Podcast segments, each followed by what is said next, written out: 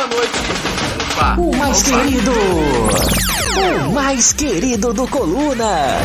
Túlio Rodrigues.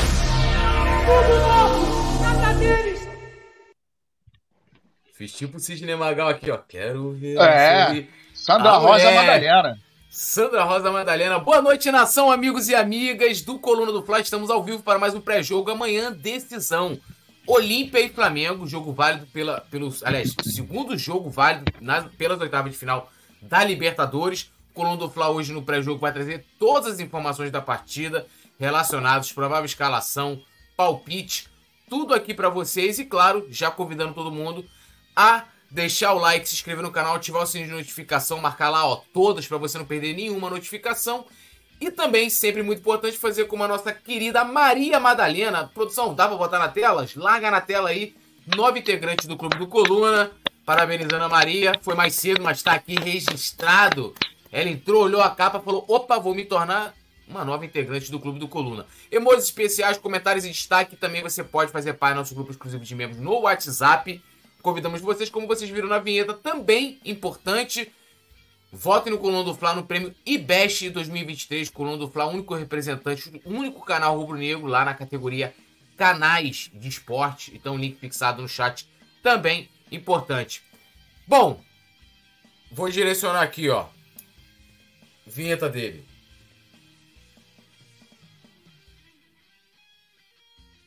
É pra colocar a vinheta oficial que o velho prefere.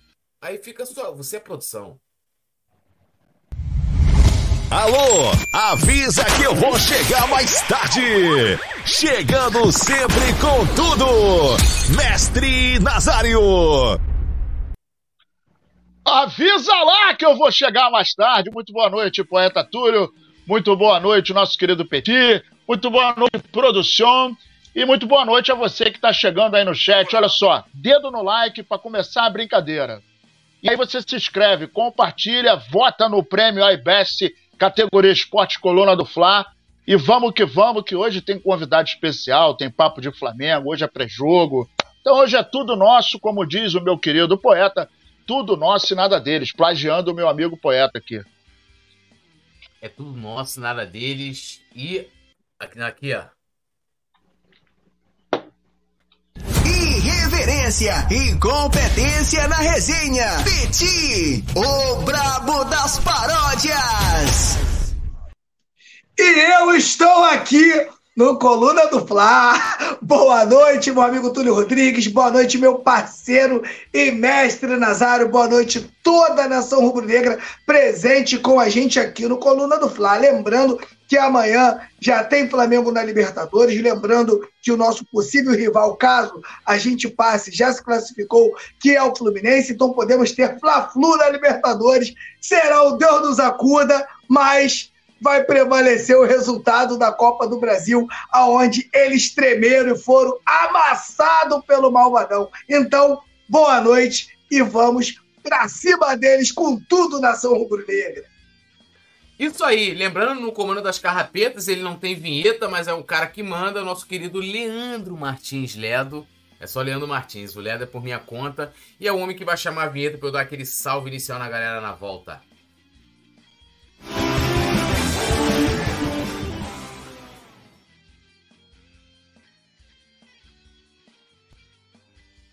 Ó, vamos lá, mais uma vez convidando a galera para deixar o like. Mário Malagoli, vinheta de chegar mais tarde tem que ser para o Simon. É, É o Simon não verdade. avisa, né? Mas o Simon não avisa, Nazário. Tem, isso, né? É, o ele Simon, o. Simon é igual, é igual o Central Queimados, irmão. Ele só chega, só chega atrasado. Central Magé, é aquela parada. Vagabundo joga um bagulho na linha, o cara dá, dá um choque lá, dá curto, aí o trem para. Nego Ney aqui também. É, Davi M. Costa direto do Facebook. Lembrando a galera do Facebook também pode deixar o like no vídeo. E também pode é, é, curtir né, a página do Coluna do Fla.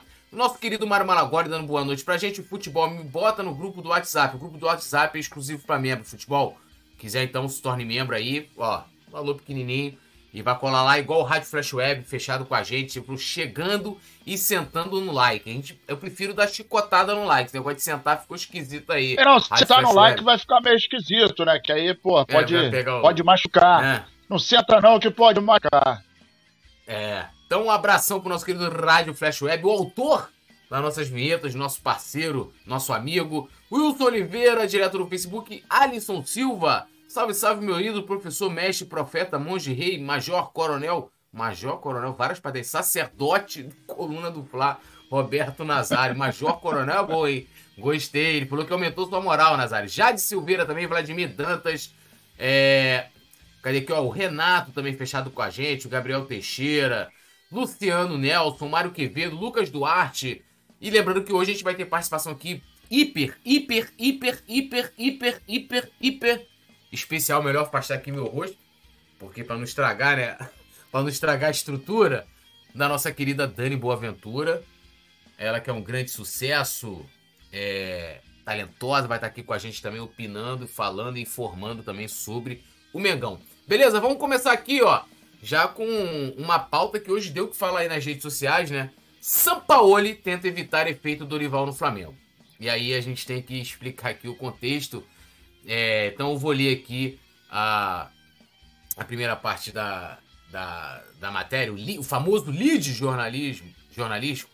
Flamengo segue vivo em três competições na temporada e, diante disso, Jorge Sampaoli pede para que o time mantenha a mesma intensidade em todos os torneios. Isso porque o treinador busca evitar o efeito Dorival que aconteceu na temporada passada, onde o Rubro Negro se sagrou, se sagrou campeão da Copa do Brasil e da Libertadores e acabou relaxando na reta final do Brasileiro. O Rubro Negro não venceu nas últimas quatro rodadas do Campeonato Brasileiro e acabou terminando na quinta colocação.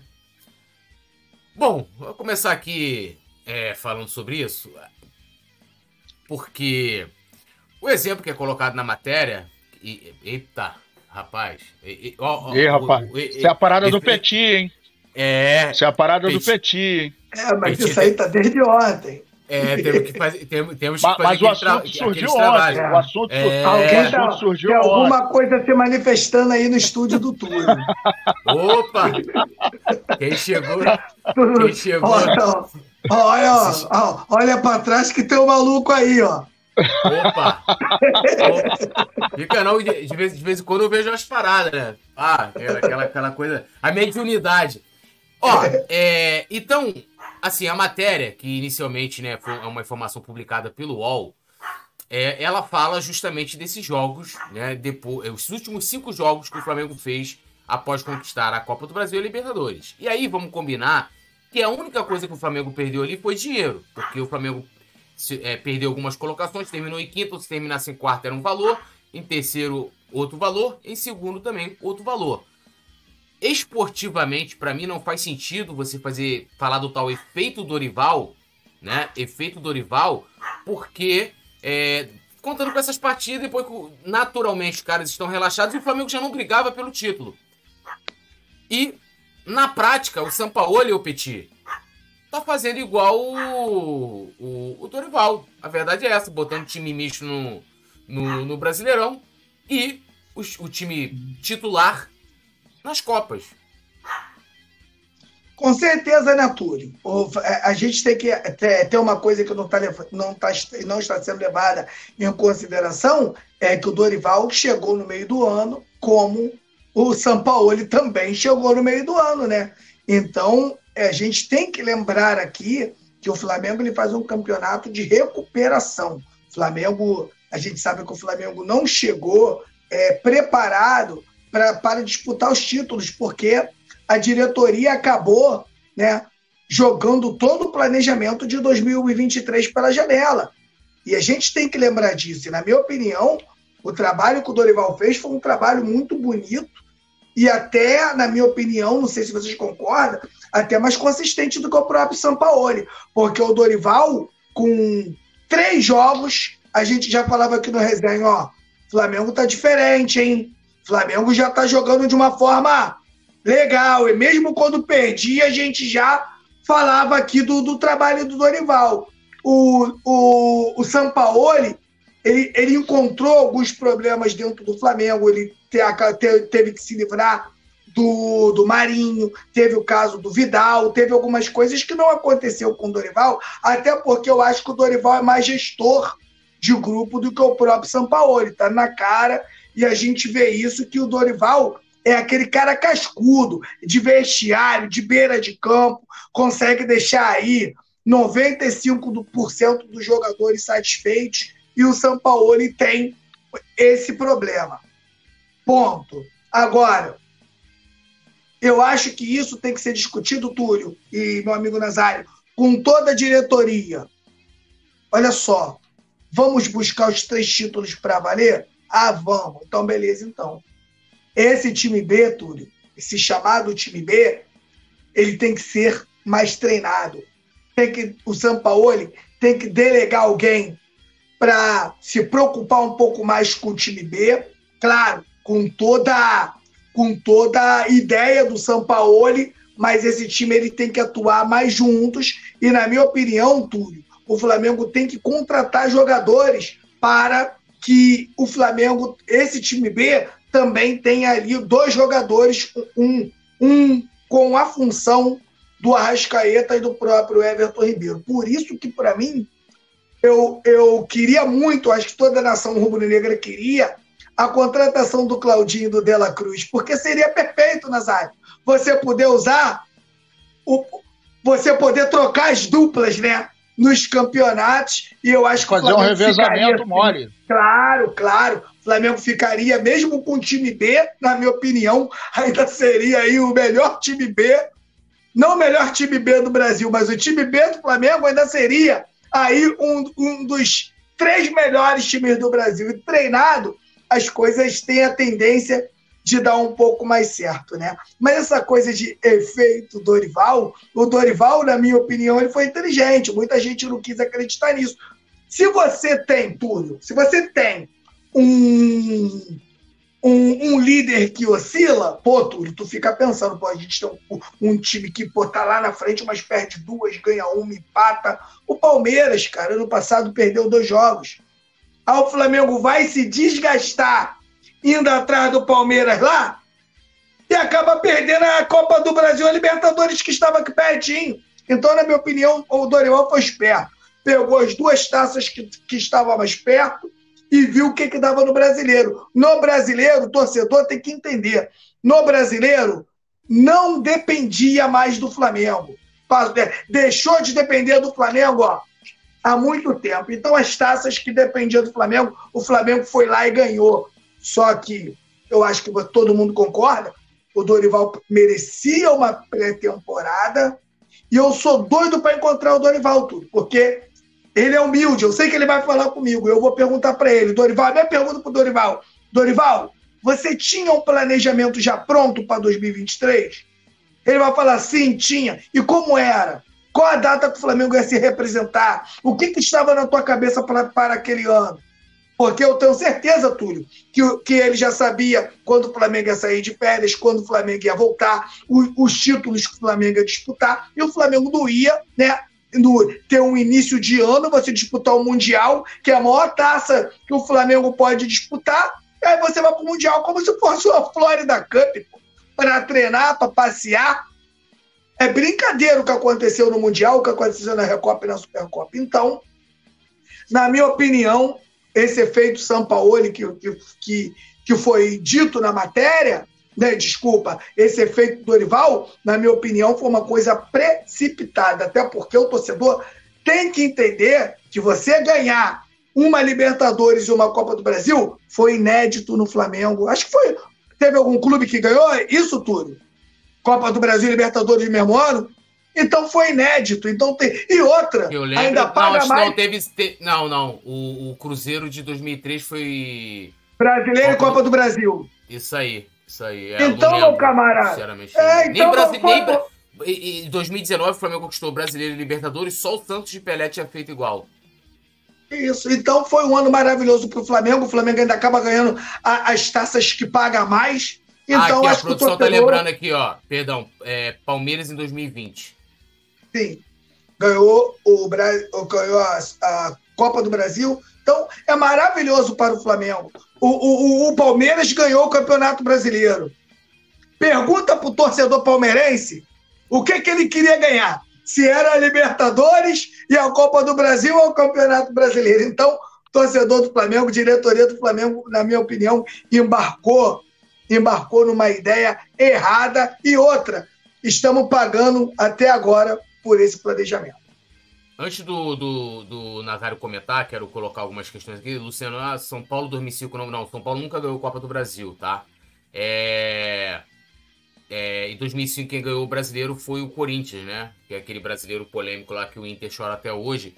O Vicente lá falou que, ó, Dorival liberou ter mais tempo de férias. Ele ainda estava quando foi decidido. A grande questão aí, é, e, aí eu vou levantar essa bola pro Nazário falar, é que nada que é decidido é, é, ah, vou, vou, colocar um time misto, que em teoria você tá passando um recado de, ó, tô priorizando uma outra competição, e a questão das férias no final do ano, é, foi feito sem anuência da direção. Então, assim, é, antes, é, se, se, se, isso foi decidido, eu não tenho certeza se o Dorival participou, mas ele tendo participado ou não, teve, teve a concordância da direção do Flamengo. E a mesma coisa é né, sobre o. Né, so, sobre essa, essa coisa de você botar time misto na competição. E tem uma outra coisa aqui também, o, o, o Nazário, que o Thiago Lima tá colocando, falou, ó, Dorival quando chegou, o time tava, né, não, não tava na zona de rebaixamento, tava na beira ali, né? E o São Paulo já pegou no início, né? São situações completamente diferentes. O Flamengo, se eu não me engano, tá era o 14 colocado quando o Dorival assumiu. Isso aí. Dorival, quando chegou, a nossa, a gente já estava começando a fazer conta. Quem, quem, quem acompanha a gente lembra que a gente estava começando a fazer conta para ver se o Flamengo ia ficar na zona de rebaixamento. Porque o início do Campeonato Brasileiro, o ano passado, foi desesperador. Né? A gente sabe muito bem que quando o Dorival chegou, a situação era absolutamente diferente da de 2023. O São Paulo pegou o time para começar o Campeonato Brasileiro. Não teve pré-temporada, ok mas ele pegou o Flamengo zerado, né? E o Dorival pegou o Flamengo é, capengando, né? Num, num, numa queda livre, a gente estava em queda livre, e a, a, a, atitude dele, né? Os primeiros jogos dele, o Petit também lembra muito bem disso. A gente no terceiro, quarto jogo já estava falando, já estava comentando aqui a, a mudança de atitude do Flamengo. Então, assim, é, eu acho que é absolutamente infeliz, é, de repente, tentar comparar ou até mesmo apontar, ah, não, o efeito Dorival. Cara, como se o Dorival fizesse tudo é, por vontade própria dele. Ele não, não comentou com ninguém, não consultou ninguém. E o time, né, é óbvio, eu não acredito particularmente que ele vai, é, pela cabeça dele, falar: olha, nós vamos, agora nós vamos desistir do Campeonato Brasileiro, até porque o Flamengo, ano passado, quem lembra, o Flamengo não desistiu. O Flamengo não tinha mais como alcançar. É diferente. Né? Então, por exemplo, se no Campeonato Brasileiro desse ano o Botafogo, na 25 rodada, tiver 15 pontos de diferença, pô, irmão, ele vai ficar só fazer. O, o Botafogo daqui para frente vai só fazer a manutenção. Você vê que o Botafogo, tropeçando, ainda assim abriu um ponto. Né? Se tivesse jogado bem, ia abrir três de novo. Ele abriu um ponto. Então, o trabalho dele é fazer a manutenção para conseguir conquistar o Campeonato Brasileiro. O restante tem que correr atrás para bater o Botafogo. E o Flamengo não desistiu. Né? E agora, né, eu, eu particularmente acho que é muito cedo para qualquer, qualquer time, nem Botafogo, nem quem está até a sexta colocação, vou botar sexta colocação. Ah, não, vou desistir porque não dá mais para mim. Irmão, esquece o primeiro turno. O segundo turno tem 19 partidas. 19 partidas. Ah, mas o Botafogo tá indo muito bem. Ok, até agora foi. Ah, mas estatisticamente, quem vence o primeiro turno tem uma grande probabilidade de chegar no final e ser o campeão probabilidade não é bola na rede, amigo. Bola na rede é que decide. Eu volto a, a falar. Em 2009, na 25 rodada, eram 10 pontos de diferença do Flamengo para o Palmeiras. E o Flamengo foi campeão. 2009, tinha tudo para o Flamengo não ser campeão. E o Flamengo foi campeão. Pode acontecer de novo? Pode. Agora, para acontecer de novo, tem que ter é, uma atitude absolutamente diferente do que nós estamos vendo hoje. Como, por exemplo, contra o Red Bull Bragantino, contra o América Mineiro. Né? São, são é, é, posturas dentro de campo que não condizem com um time que quer ser campeão. Então, precisa modificar e muito. Né?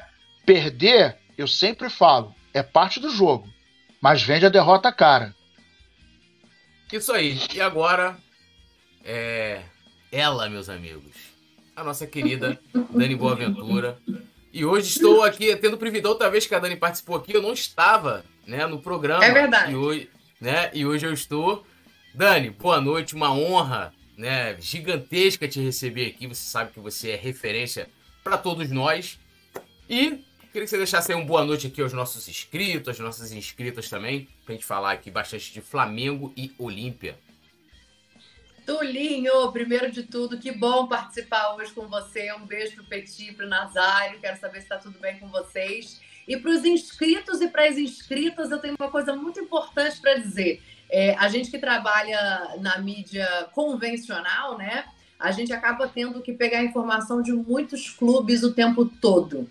Então, quando eu preciso de informação específica do Flamengo, por exemplo, quem treinou, quem está relacionado, de alguma coisa que eu sei que só quem acompanha ali o dia a dia vai saber, é na coluna do Fla que eu acompanho, é na coluna do Fla que eu venho, porque eu sei que é uma mídia séria, do quanto vocês trabalham, do tanto que vocês se empenham para fazer desse canal um canal fiel ao que é o Flamengo e um canal de opinião, sim, mas de opinião sempre em cima de fatos. Por isso que eu digo, é um prazer enorme estar aqui junto com vocês. Eu fico muito feliz com esse convite. E vamos embora, vamos falar desse Flamengo aí. Aí, deixa eu só mandar um recado para minha mãe, Túlio. Ô mãe, aqui ó, não falei que ela vinha? Minha mãe falou que era mentira, aqui ó, olha aí. uma honra muito grande estar aqui com a Dani e ouvir essas palavras, né? Inclusive a gente até, que a gente no, no, no programa, a produção sempre libera, fala assim, vocês botam lá a camisa do Flamengo, camisa do Coluna, as outras que a gente tem. Hoje todo mundo veio com a camisa da transmissão, né? Tá até elegante ali, o Petit falou, ó, tem que botar o Túlio no meio que tá de branco, Nazário e eu fico cada um A gente está proibido. Ó, hoje, hoje a gente não pode jogar, beber, nem fumar por sua causa. Não pode é... falar palavrão, tá todo mundo aqui, a produção toda hora. Então, que eu não sei me comunicar sem palavrão. ah, Estou dizendo aqui que eu tô lá naquele quadro ali, me parece ser o poderoso chefão, é o Dom Corleone ali, ó. Aqui é. Ah, pô, cê, ai, Vicente Plá foi querer me zoar lá, olha lá. Pô, tô bem pra caramba, irmão. Você é, pô, tá de bobeira, tá dizendo que sou eu? Olha lá, tô bem representado. Bom, não, é, aqui tem muita coisa. Eu vou até dar uma pegadinhas pro lado, que de vez em quando, quando eu faço. Aumenta aí, produção. Aqui, Olha lá. Eu dou uma escondida no que tem aqui atrás. Esse é o escritório do meu marido, tá, gente? Não tenho nada com isso. Mas se vocês olharem bem, tem um quadrinho aqui de 19, tem uma escalação de 81, tem uns negócios espalhados aqui nesse cenário. Mo mo mostrando, mostrando que ele tem bom gosto, mostrando muito que ele tem bom gosto.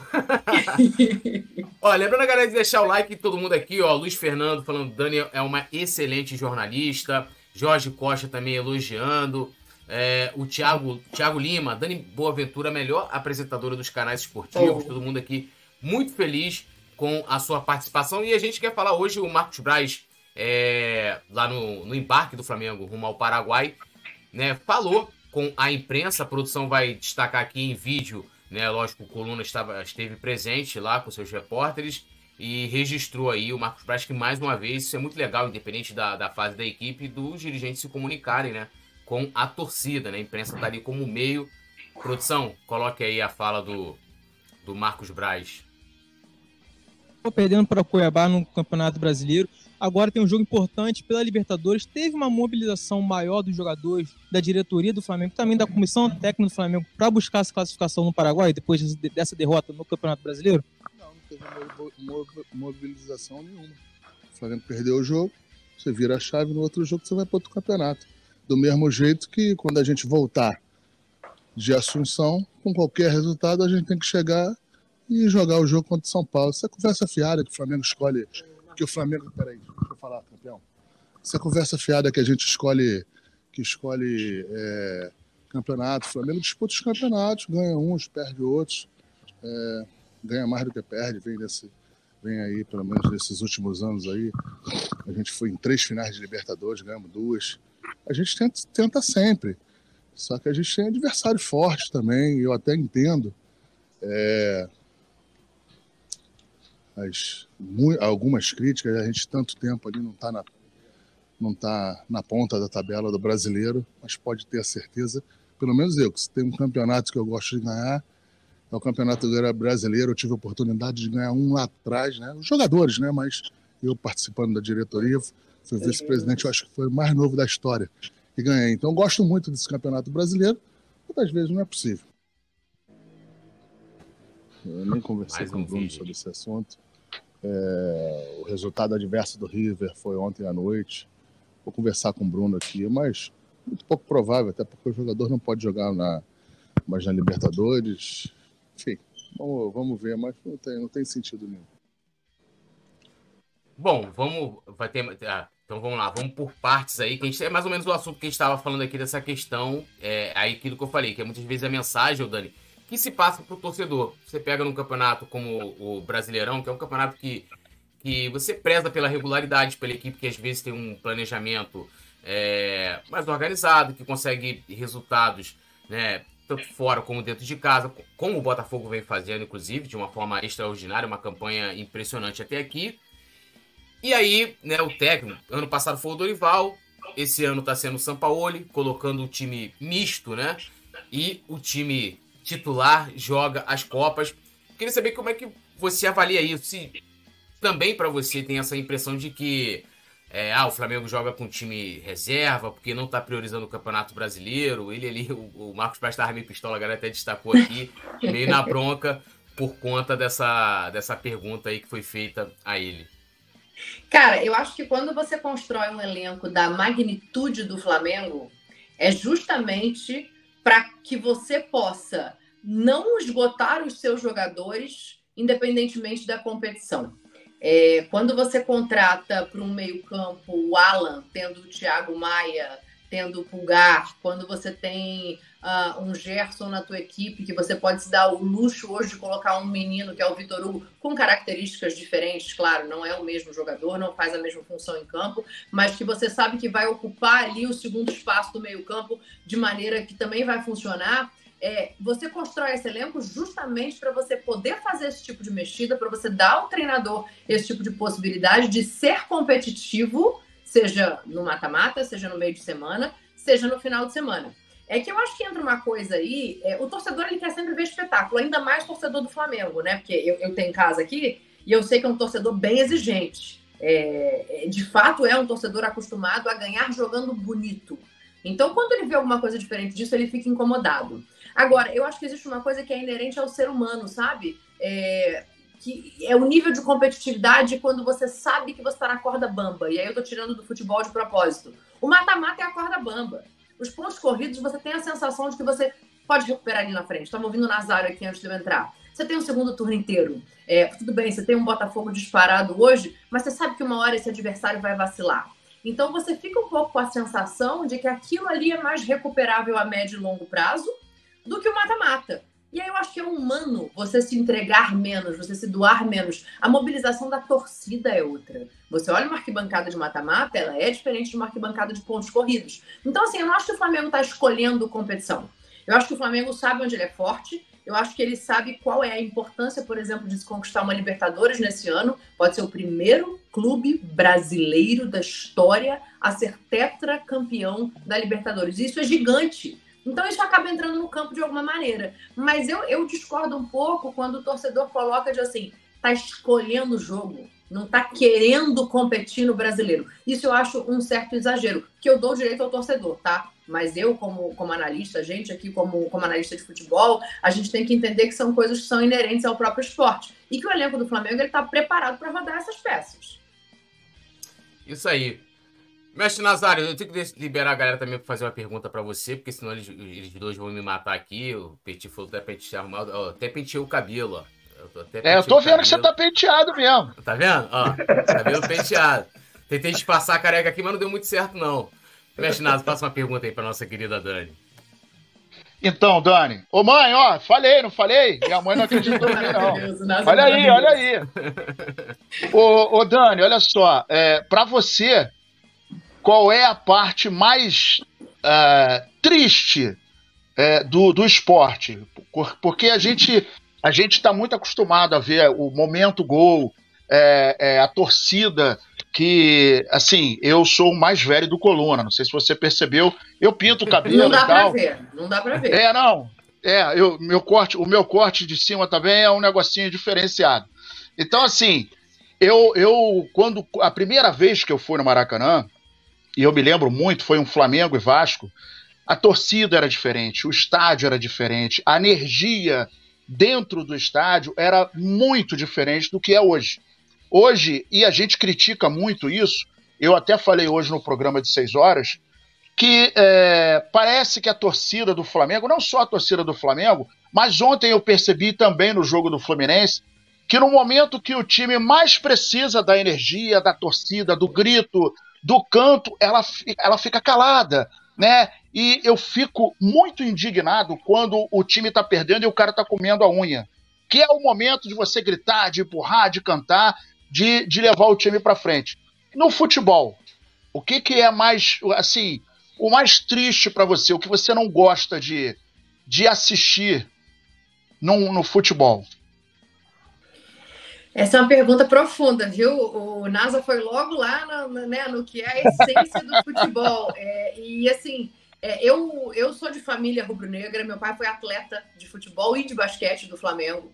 É, eu cresci no estádio também, e eu acho que isso que você está citando, Nasa, é, é, consequência da elitização do público do estádio. Assim, infelizmente, o ingresso hoje, eu nem sei quanto era especificamente o ingresso de ontem, o mais barato, uh, falando de Libertadores, quanto foi no Maracanã na ida, mas são ingressos muito caros para quem ganha um salário mínimo. Então, você tira Sim. do estádio uma boa parte desse público que foi acostumado a crescer na geral, na arquibancada, e você coloca no estádio pessoas com uma maior renda e que, por consequência, no Brasil, infelizmente, é, a, a, emoção ela é ligada em algum lugar à educação, porque você entende que você precisa ser polido, que você né, precisa em algum lugar dominar as suas emoções. Isso no futebol, isso acaba se travestindo nessa, nessa falta de grito da torcida.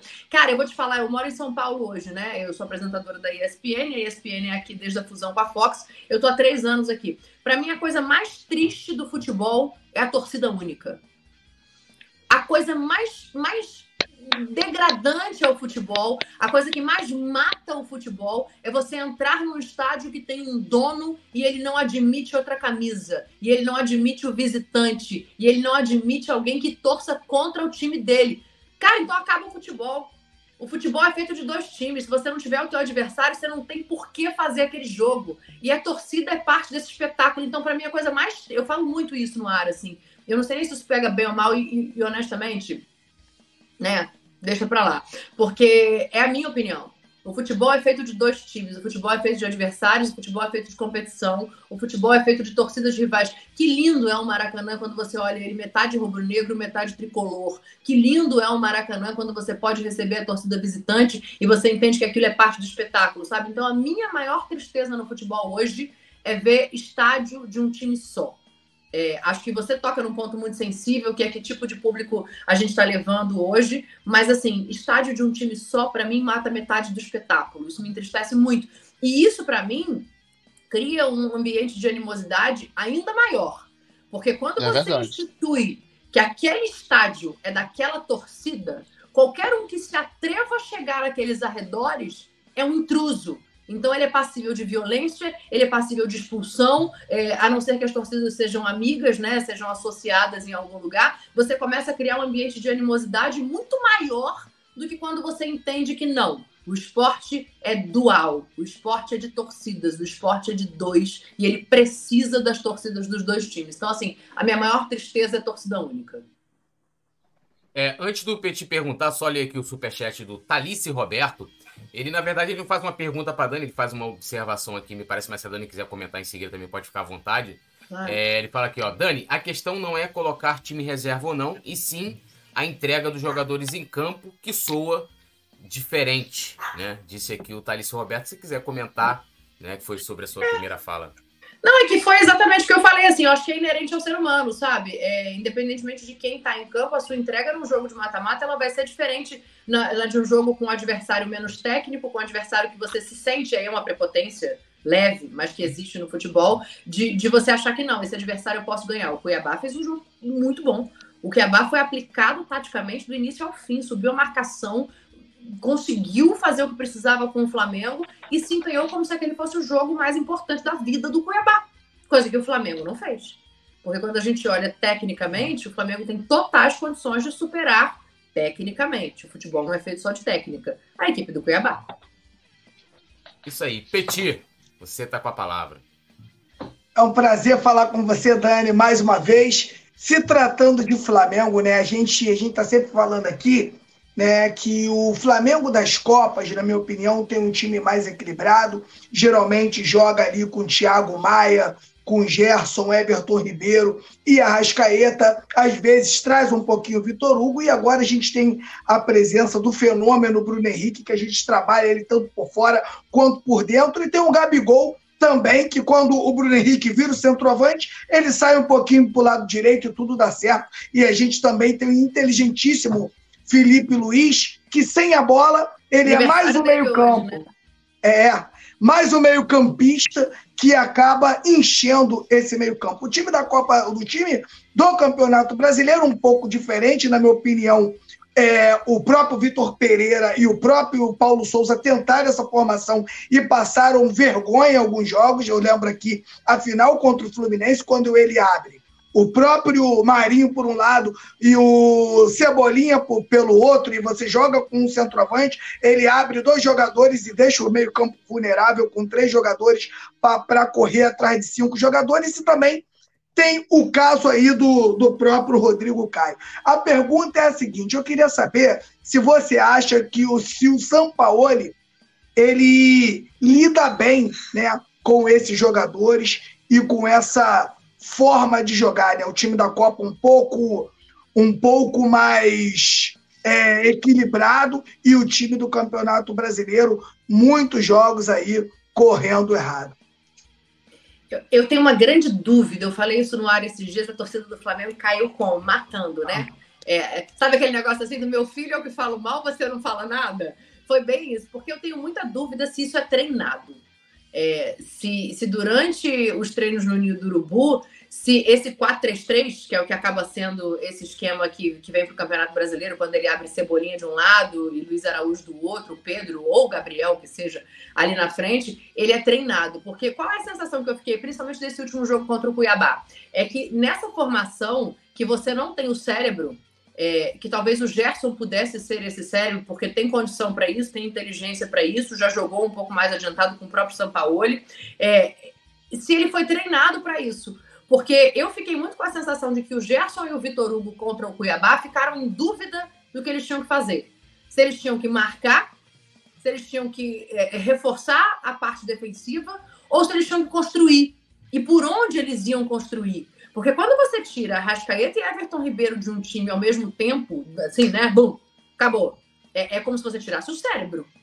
Você fala, agora vocês vão jogar só no pulmão e no coração. Então, como é que você joga no pulmão e no coração? Cansando, porque você vai colocar seus batimentos lá em cima, você vai gastar todo o ar que você tem. E não é que você não tenha jogadores para fazer essa formação, você tem. Só que eu acho que é uma questão de treinar melhor para jogar dessa maneira, porque a função de cada um no campo muda, né? A função do primeiro volante muda, a função do segundo homem de meio campo muda, a função do terceiro homem de meio campo, que quando você está jogando num, num 4-4-2, né, é, ele tem a função ali, de repente, de ajudar a armação, mas de abastecer os cérebros do time, ela muda completamente. Aí você vê o cara correndo errado, aí você vê defesa correndo para. Cara, quando você vê defesa correndo para trás, é porque alguma coisa deu muito errada no meio campo. É, isso é um dos poucos aprendizados que eu já tive nesses anos que eu falo de futebol, que eu estudo futebol, que eu apresento coisas sobre futebol. Defesa correndo para trás é deu ruim no meio campo. Não tem outra explicação.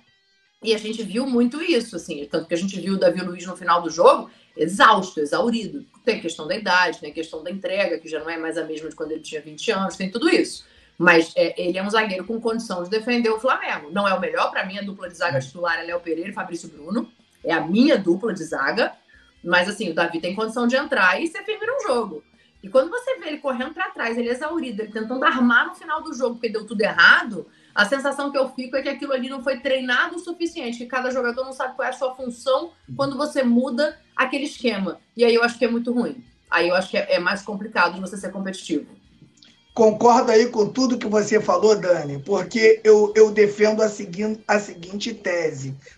Quem não é analista e quem não pratica o futebol tem aquela sensação que o time está sem vontade. E pode ter, pode ter certeza que a maioria dos comentários esse time joga sem vontade, esse time é isso. E é bom você ter falado isso, né? Para deixar bem claro para a galera que quando você é, corre errado, você não consegue nem marcar o adversário, nem uma pancada você consegue dar. Que os jogadores estão tudo correndo longe de você, você corre, corre, corre, corre, corre, não vê a cor da bola e parece que você não está correndo nada. Então, o que você falou aí é o que a gente vem falando durante a semana, a gente até falou um pouquinho antes de você chegar, é como esse time do Campeonato Brasileiro é, é, tá, na, tá na cara que não tem treinamento para isso. O time é um, um, coletivo ali, é um treino ali de 40 minutos, vai para o jogo, para o time jogar de uma forma que não está acostumado a jogar e dá, né, com certeza, essa impressão que o time está sem vontade. Mas, na verdade, o time está correndo errado, né, Dani? É, eu acho que passa muito por aí. Eu estou preocupada com esse ou ou aí. Esse ou aí está me causando uma certa preocupação se eu vou ter que escolher esse pessoal aí que vai complicar a minha vida. é, Mas é, é isso, quando você não, não, não firma o que é a função de cada um dentro da sua posição, porque eu acho que é importante no futebol a gente falar sempre que função e posição são coisas diferentes, né? Você pode ter um volante que tem a função de construir, você pode ter um volante que tem a função de recuperar a bola. Você pode ter um atacante que tem a função é, de ganhar espaço no campo, você pode ter um atacante que tem a função de finalizar. Então, assim, função e posição são coisas diferentes. E quando você não explica ao jogador da posição qual é a função dele, fica complicado dele correr certo. Isso aí. E lembrando a galera que o jogo, muita gente fica perguntando o horário, o jogo é amanhã, às 21 horas, tá? Então, na quem ESPN. vai Isso aí. quem vai acompanhar na ESPN com imagens, já sabe. Eu sei que são os amigos da Dani, mas bota no mundo e vê o, o Rafa Penido com a gente. Aí faz essa dobradinha, né? Faz a dobradinha aqui, ESPN, coluna do Fla. Bom, a provável escalação, o Vicente Flá tá até brincando aqui, jogaremos com 14. Não, é porque hoje, né, boas notícias. É, já ontem, né? Tanto o Léo Pereira como o Felipe Luiz já começaram a, a treinar, né? Então, é, né, acabam ficando à disposição do Sampaoli e aí acabam né, também surgindo algumas dúvidas quanto ao time que pode ir a campo. Então, aqui na provável escalação, que a produção colocou aqui na tela, e lembrando, a, a produção tem um aproveitamento de 100%, hein? Quando aí, provável escalação. Mas aqui de vez em quando ele bota o que é pra gente se comprometer também. Então, Matheus Cunha, Wesley, Fabrício Bruno, Léo Pereira ou Davi Luiz, Ayrton Lucas ou Felipe Luiz, é, Vitor Hugo ou Alan, Gerson Arrascaeta, é, Bruno Henrique, Everton Ribeiro e Gabigol, né? Aí, Dani, é, lembra, só passando aqui a informação, né? O Gabigol deixou hoje o treino do Flamengo mais cedo, ele sentiu dores no pé esquerdo e aí foi direto para fisioterapia e o Flamengo deve fazer lá o departamento médico um trabalho intensivo com ele no Paraguai para que ele né, esteja à disposição do Sampaoli. Então eu queria que você comentasse é, o que, que, você acha desse provável Flamengo. E claro, você pode fazer suas escolhas ali, as dúvidas né, na zaga, Davi Luiz ou Léo Pereira, na lateral, que acho que é a mais difícil talvez, Ayrton Lucas ou Felipe Luiz, e no meio, Alan ou Vitor Hugo.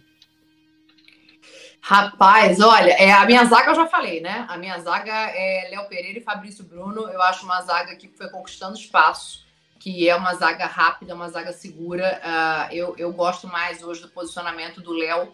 Acho o Léo um zagueiro mais seguro e mais consciente da, da função dele ali ao lado do Fabrício. E aí, é, eu concordo com você. Para mim, a posição mais difícil é a lateral esquerda, porque são características muito diferentes. E aí isso acaba sendo diretamente conectado com quem vai estar no meio campo, né?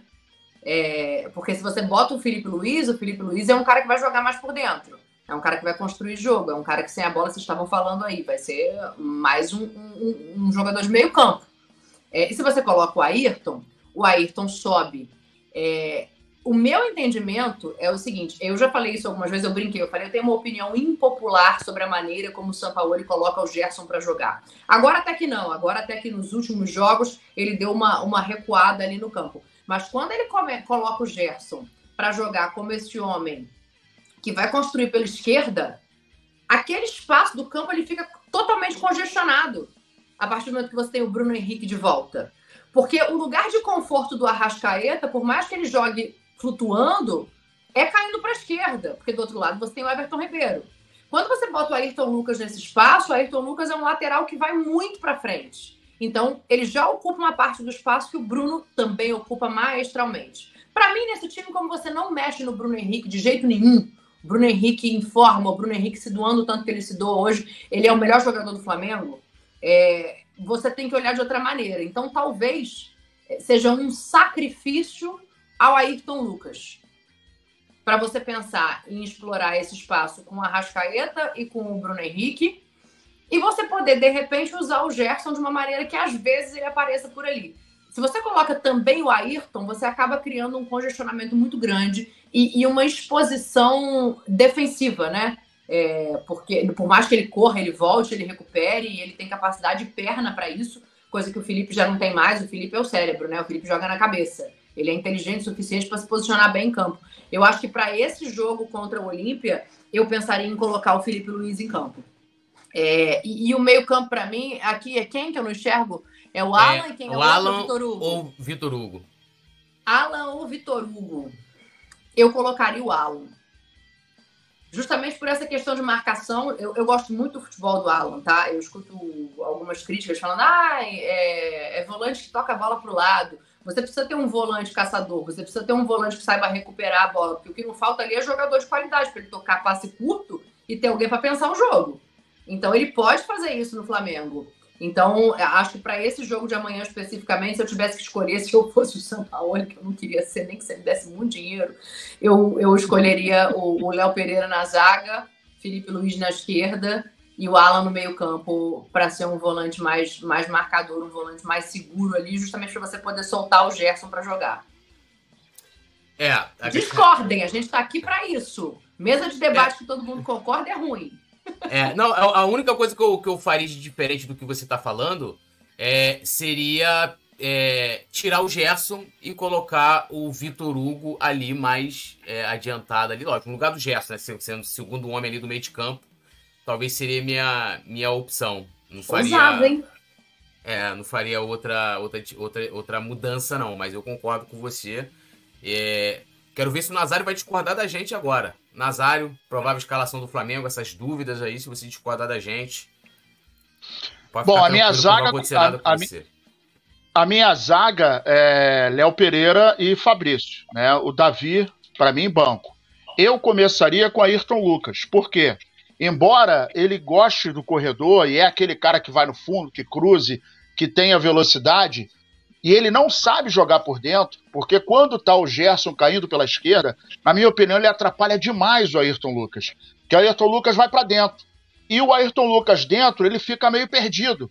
Ele não tem a mesma explosão, ele não tem aquela mesma astúcia, né? Ele não fica tão é, faminto de chegar no fundo e cruzar e até aparecer na área por dentro. Ele fica preso. E tem a vantagem para mim do seguinte: se o Ayrton Lucas não for, é Bruno Henrique. Se o Ayrton Lucas espetar na ponta, o Bruno Henrique pode entrar na área e o Gabigol vir para a direita para fazer uma dobradinha com, com o Everton Ribeiro. E aí o Wesley não precisa ir tanto lá para cima, caso o Olímpia. Uh, porque o, o, o Arce falou que ele encontrou um, ele falou que encontrou a, a fórmula mágica para ganhar do Flamengo. Eu acredito que no primeiro tempo é, eles não serão tão ousados. Acho que não serão tão ousados, porque acredito que eles vão tentar segurar a onda para ir para tudo ou nada no segundo tempo. Porque se derem espaço no primeiro tempo e o Flamengo é, é, conseguir catalisar esse jogo amanhã, e o melhor dos mundos para o Flamengo amanhã seria um gol. O Flamengo faz um gol no primeiro tempo, aí eles vão ter que partir para tudo ou nada. Vai dar espaço. E aí o Flamengo vai deitar e enrolar. Isso aí eu não tenho dúvida. Então eu começaria com Ayrton Lucas, é, revezando com o Bruno Henrique. Quando ele chegar no fundo, o Bruno Henrique vai um pouquinho para dentro, o Gabigol abre e encosta no, no Everton Ribeiro. E o Wesley pode ir até a metade do campo tranquilão. Mas você confia Isso que não... o Wesley vai só até a metade do campo, Nasa? Eu acho que essa é uma questão. Não, mas aí, mas aí o, Pra mim, você vai mandar mas aí... fica, garoto, quando você vê, ele tá lá na linha de fundo. Não, mas aí o meu primo, não sei se você sabe, eu sou parente do São Paulo, a gente até é meio parecido fisicamente, eu sou mais bonito, óbvio.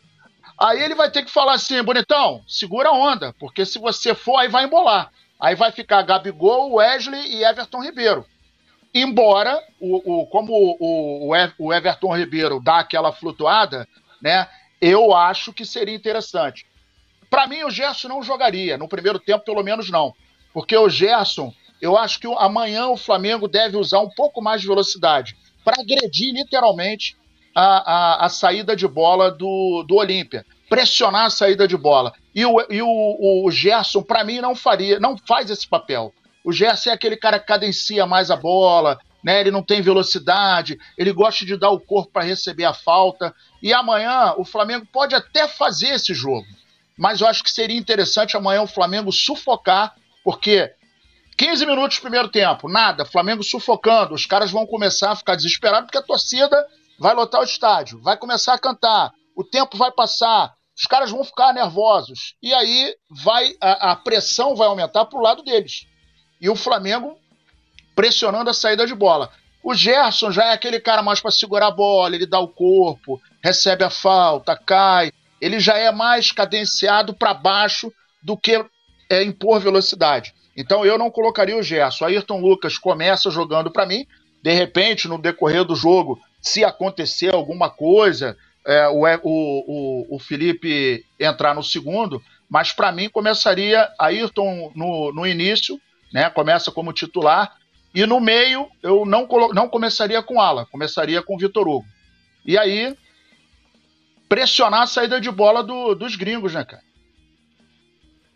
É, Petit, discorde agora de todos nós aqui, né, sobre... sobre Mais uma né, esse, só Mais falta o Petit falar que o campeonato ah. predileto dele é o brasileiro, porque agora tá virando ah. moda. São Paulo, o Brasil. É, tá vou... todo mundo ah, falando que é o brasileiro. Pô, aí eu vou lá e boto o time alternativo, mas beleza. Olha só, Matheus Cunha no gol, né? O Wesley só tem ele, a zaga, minha zaga preferida, já há algum tempo, há muito tempo. É, não, Varela não tem a menor condição de jogar no Flamengo até o momento. É Petit, Petit, Petit é o, pra, pro. Petit, ô Dani, é o seguinte: depois do Leandro, peixe frito, é a Rodinei embaixo e ninguém fala mais nisso, não, não é? Ah, porra, moleque, o, que, o, o que eu falo, Dani, que eu falo do Rodinei é o seguinte, né? Porque o torcedor se agarra nisso, ah, mas ele jogou tantos anos mal, então mandava ele embora antes. Depois que o cara evolui, vira um foguete. Tem uma história, Dani, eu não, que eu não sei se você sabe, quando o Rafinha jogou no Flamengo, aquele primeiro jogo que ele joga, ele joga no meio-campo, foi uhum. porque o JJ viu o Rodinei treinando e entendia que o Rafinha não conseguiria tomar a vaga do Rodinei. Né? Ah, é então, tem, a, o futebol é, é exatamente isso. Exatamente isso. Eu não sabia que era por isso, não. Eu lembro do, do Rafinha é... jogando lá na ponta, né? Mas sim, não sabia que era sim, por isso, sim. não. Foi, foi por isso, foi por isso. Então, o, o Dorival conseguiu tirar o melhor do Rodinei, e a gente lembra muito bem que o, o, todos os técnicos do Flamengo que jogaram por dentro foram campeões. E os times passaram a marcar isso, e o Dorival conseguiu tirar o melhor do Rodinei né, fazendo o Rodinei jogar por fora. E o Rodinei foi muito importante nos títulos do ano passado. Então, eu, sinceramente, por, mesmo que tivesse alguma coisa que não fosse favorável ao Rodinei, eu manteria pelo menos o Rodinei no elenco. Eu não, eu não deixaria o Rodinei sair, porque se eu trouxesse um outro lateral, que trouxesse um lateral que fosse unanimidade. O Flamengo negocia o titular e fica com o Mateuzinho, que ele, o Mateuzinho não era reserva do Rodinei, mais ou menos. O Mateuzinho ele era muito reserva. Então, eu acho que o Flamengo não foi bem. Né? Mas falando ali do, do lateral, o Wesley, né? Fabrício Bruno e Léo Pereira, essa é a zaga aí que, que eu mais gosto. E a minha preferência pelo Felipe Luiz é a presença do Bruno Henrique. Para mim, o Bruno Henrique, o melhor lateral, para mim, na minha opinião, eu já venho falando isso há algum, algum tempo, o melhor lateral para o Bruno Henrique é o Felipe Luiz. Porque o Felipe Luiz, ele o, o Bruno Henrique ele faz três funções, né? Ele faz por fora, ele faz o centroavante por dentro e sem a bola ele recompõe, ele vem até onde o Felipe Luiz está ali. Então acho que um é muito importante para o outro. E o Felipe Luiz é mais um meio-campo que eu tenho, com um meio-campo tão vulnerável do Flamengo, que não tem jogadores que são realmente volantes de ofício, a não ser o Alan. Né? Vou até pegar, já vou emendar no Alan. O Alan me preocupa um pouco porque o Alan ele veio de lesão lá do Atlético Mineiro e para mim o Alan não é aquele Alan que porque eu me encantei, que eu falava que eu não me encantei por ele no Atlético Mineiro. Foi um Fla-Flu que o Flamengo fez, não sei se você lembra, o Flamengo abre 3 a 0, o, o Fluminense empata 3 a 3 e o Flamengo faz o gol no último já no final 4 a 3 e o Alan jogou demais. Foi aí, é, já tem um tempo, foi em 2000, não sei se foi 19, foi 20, eu sei que foi um jogaço de bola e o Alan jogou muito, cara, e eu nunca mais consegui esquecer. Mas esse Alan ainda não veio, não veio para o Flamengo. Sinto o Alan um pouco vulnerável, correndo um pouco e pouco e um pouco franzino, né? Estoura com ele, dá um tronco, ele cai e tal. Então, a minha dupla de zaga não está a minha dupla de meio campo hoje, né? Seria o Eric Pulgar, que era titular, titular absoluto, e eu ainda sou Thiago Maia. Eu acho que o Thiago Maia ainda pega mais do que eles, mesmo errando muitos passes. O Thiago Maia, eu acho que ainda pega mais do que esses caras que vem pegando ali. Mas para esse Thiago jogo. funciona quando ele tem um, um, um, cão de guarda do lado dele. Sim, o Thiago pô, sem esse cara, ele me preocupa.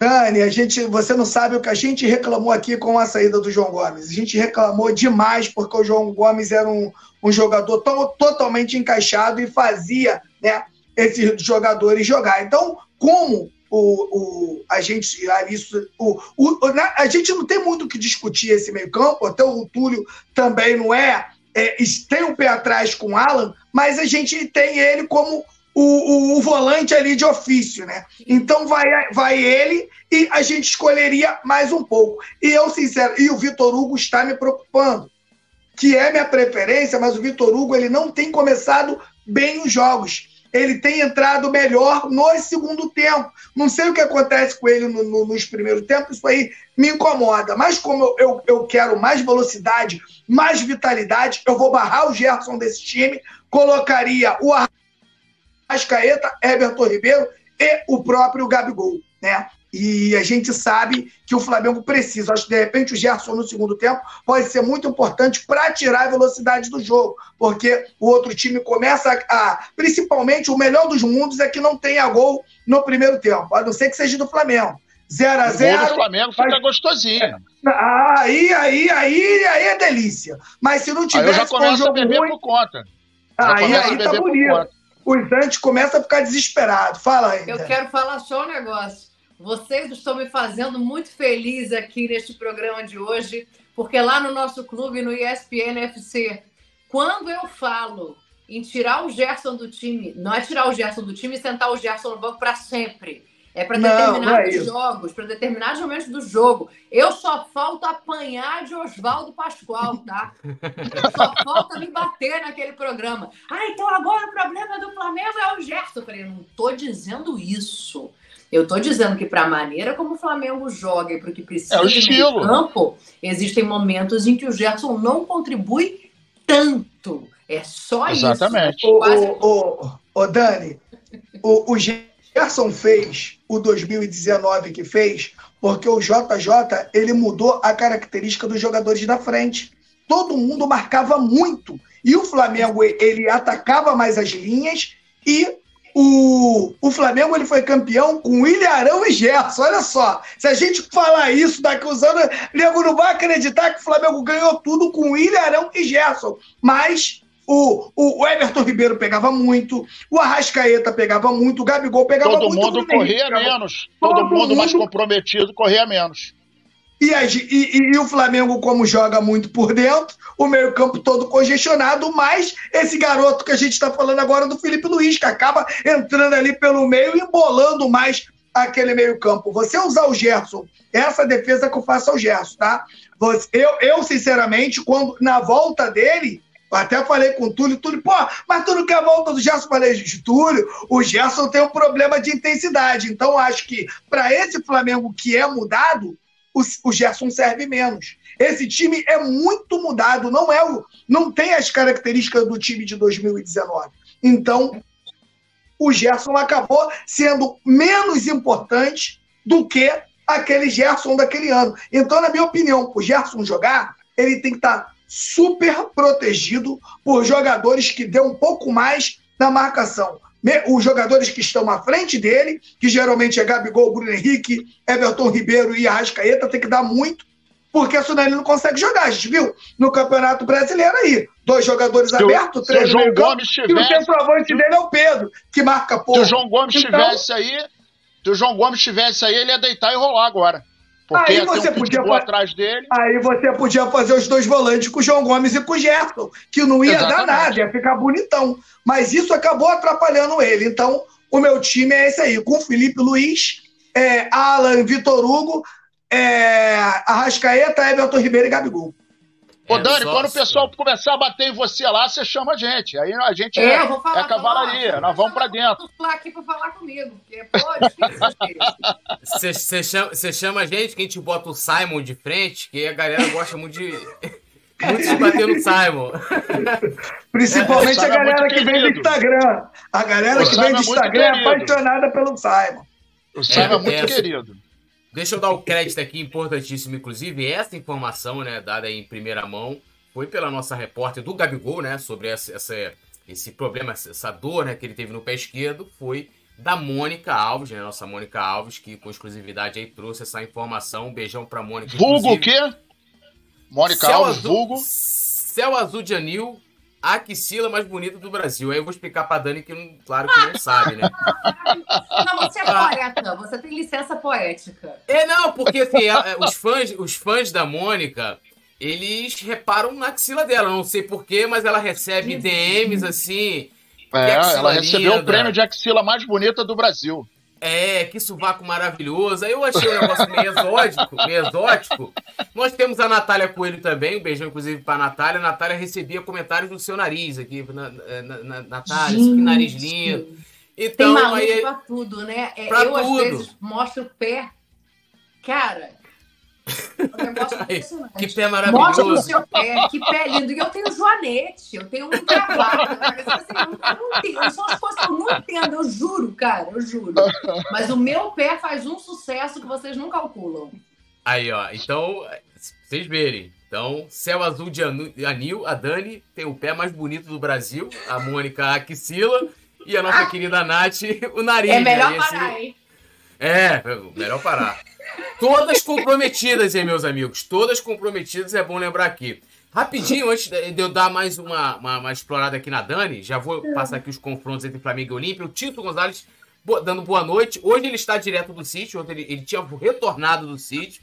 Hoje ele falou: meu grande amigo ídolo Túlio, meu amigo Nazário, meu amigo Petit, a bela Dani Boaventura, fechado com a família Coluna do, do Fla. Um abração aí pro nosso querido Tito.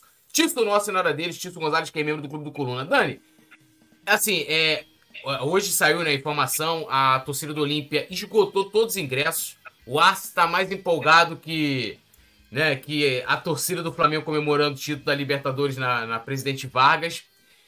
E me parece, né, tem algumas pessoas comentaram aqui, daqui a pouco vou dar uma lida na galera do chat, que, é, assim, que eu acho que o Olímpia vai para cima do Flamengo. Não assim, desordenadamente, mas eu acho que eles vão buscar o resultado embalado né, pela sua torcida que vai estar tá lá empurrando. Tem que ir. Qual, né? E qual é o sentimento aí para esse, esse jogo, é, do caso da postura do Olímpia? Se vai ser um Olímpia mais comedido ou se vai ser um Olímpia que vai para dentro, ali junto com a sua enteada? Eu acho que tem que ser um Olímpia organizado para propor o jogo.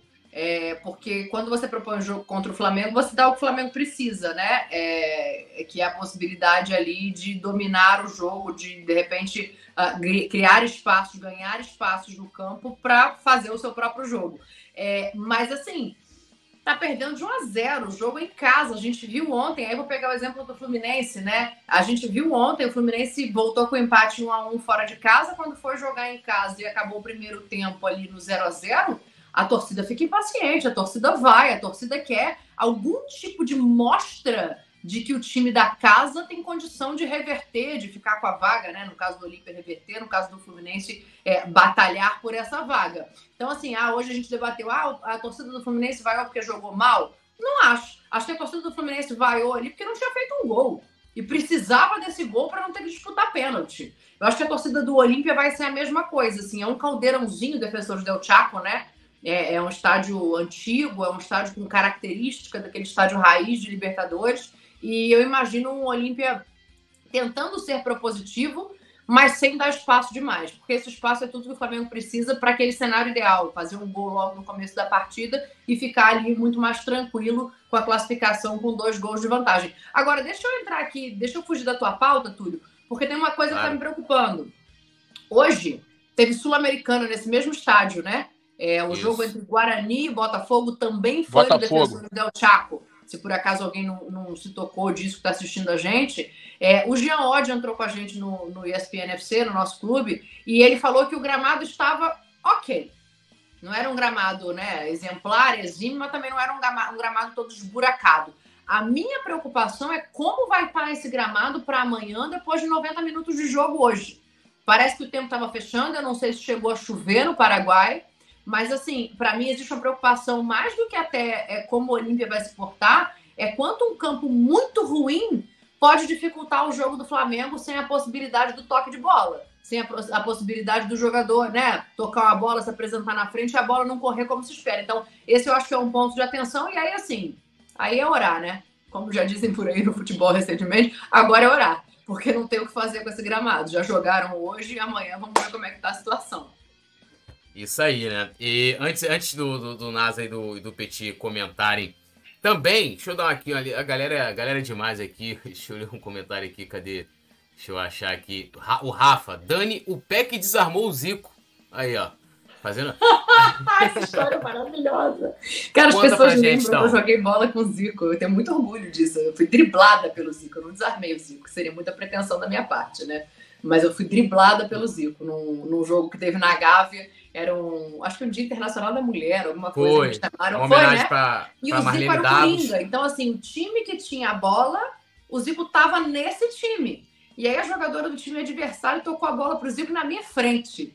Eu falei, e agora? O que, que eu faço? Eu fui tentar dar um bote no Zico. Foi, assim, a maior alegria, a maior vergonha da minha vida. Depois o Galo, com aquela elegância que lhe é peculiar, veio falar assim, pô, Dani, eu nem queria te driblar, mas você não me deu escolha. E aí a gente tem um outro contraponto aqui, ó, o Vicente Flá comentou. Nazário tem a axila mais antiga do Brasil. Brincadeira, hein, Nazário? Aí, pô, o Vicente Flá... Vicente Flá, eu quero dizer para você o seguinte, eu vou dizer de novo, né? Muita bala perdida na sua rua. Cuidado. Você pode ser alvo. É, ó, deixa eu dar um salve Vicente aqui. Flá é um vagabundo. Vicente é. Flá, ô Dani, desculpa, mas esse é amigo, malandro é aí, amigo, é um vagabundo. É, amigo. é, não, esse é vagabundo. É, tem, a maioria aí é tudo vagabundo. Aí vem, me sacaneia e tal, mas é assim mesmo. Tranquilo. Então, ó, dando um salve aqui mais uma vez pro nosso querido Rafa Vicente Flá, o Rádio Flash Web, né? O, o homem da, das nossas vinhetas aqui. Um abração para ele. Ricardo Machado também elogiando aqui a Dani, o Rafa, a Margarida Leal Bastos. João Rodrigues Rodrigues. Lembrando a galera do Facebook, assim como também aqui no YouTube. Deixe seu like também, se inscreva aqui no canal. Lembrando a galera, estamos concorrendo lá no prêmio IBEST 2023 na categoria Canais Esporte. É, e votem no Coluna. Carlos Silva, Alex Luto, William Silva, Natalício Santos Miranda. Uh, deixa eu ver aqui, Júnior César Campos, João Rodrigues, Jorge Costa, um abração aqui elogiando a nossa transmissão aqui, o nosso resenha pré-jogo de hoje. Lembrando que o Flamengo entra em campo amanhã às 21 horas. Então, ó, transmissão com imagem na ESPN. E aí vamos fazer aquela dobradinha. Você bota no mudo lá e ouça o Coluna do Fla com Rafa Penira e, claro, nossa equipe todinha que vai estar trabalhando no jogo. Tício Gonzalez também um salve para ele. É Vilme, é isso? É Vilme. Alisson Silva. O, a Maria Eduarda também. Doutor Marcos Vinícius Souza. Eu tô aqui com a, com a programação, aqui vendo a programação do Flamengo. Eu não vou saber é, traduzir esses números aqui, mas a, pre, a, previsão pelo menos não é de chuva, né? Não é de chuva para quinta-feira, para amanhã, para o dia do jogo. É, então, tomara que não chova, né? A depender de como vai estar aí o gramado né, de jogo, mas pelo menos por enquanto não há previsão de chuva. Essa coisa de previsão do tempo é muito estável, né? É, mais uma perguntinha para Dani aqui. É, na possibilidade, na possibilidade de não ter o Gabigol, o Pedro é um jogador que hoje está extremamente exposto. Depois a gente vai até falar dos números do Gabigol também, contra o próprio Olímpia. E aí o Davidson acabou ali fazendo uma análise, inclusive uma boa análise dele ali, falando sobre né, como que o, que o Cuiabá saía né, na saída de bola, como eles começavam a trabalhar, a construir as suas jogadas. E falando do Pedro, né, que o Pedro não é tão marcador, não faz tanta pressão na frente como o Gabigol. E talvez isso possa ser importante amanhã, a depender da estratégia né, do, do São Paulo para a partida, postura do próprio Olímpia também. Você acha que muda alguma coisa no, no Flamengo? Ter, se caso o Gabigol, é, esses problemas que ele está sentindo no pé esquerdo, é, o impeça de, de ir para o jogo e tendo o Pedro amanhã? Vou falar um negócio para você. Eu duvido que o Gabriel não vá para esse jogo, tá? A não ser que tenha que, Deus o livre guarde, né? Ia fazer uma brincadeira, uma, falar uma coisa horrorosa aqui, mas assim, a não ser que ele tenha que cortar o pé fora. Porque o Gabriel, se tiver com o pé pendurado, ele vai para esse jogo. É o tipo de jogo que ele gosta, né? É o tipo de jogo com tamanho que ele sabe da importância e que ele vai querer estar. Tá. Então, assim, a não ser que, obviamente, né, a gente tenha informação, mas a não ser que seja uma coisa realmente grave, eu acho que o Gabriel joga. Mas é, muda, obviamente que muda. As características dos dois jogadores são muito diferentes, né? É, eu acho que o, quando o Dorival consegue alocar Pedro e Gabriel juntos, num primeiro momento parecia muito sacrificante para o Gabriel, mas no fim dessa equação, quando o Dorival vai embora, para mim, justamente, não quero nem entrar nesse mérito aqui, mas enfim, é, quando o Dorival vai embora e ficam os jogadores, o meu entendimento é de que essa conjunção fez muito melhor ao Gabriel do que ao Pedro, porque tornou o Gabriel um jogador ainda mais completo. É, a gente sabe da capacidade decisiva, a gente sabe do personagem. O Gabriel dispensa comentário. Mas, além disso, ele se tornou também um jogador com capacidade de se movimentar pelo campo em lugares que antes ele, ele não ocupava. Então, para ele, foi muito positivo. Para o Pedro, obviamente, foi bom, foi ser titular, é, mas, assim, acho que criou um, um, um cenário de conforto dentro das características que ele tinha.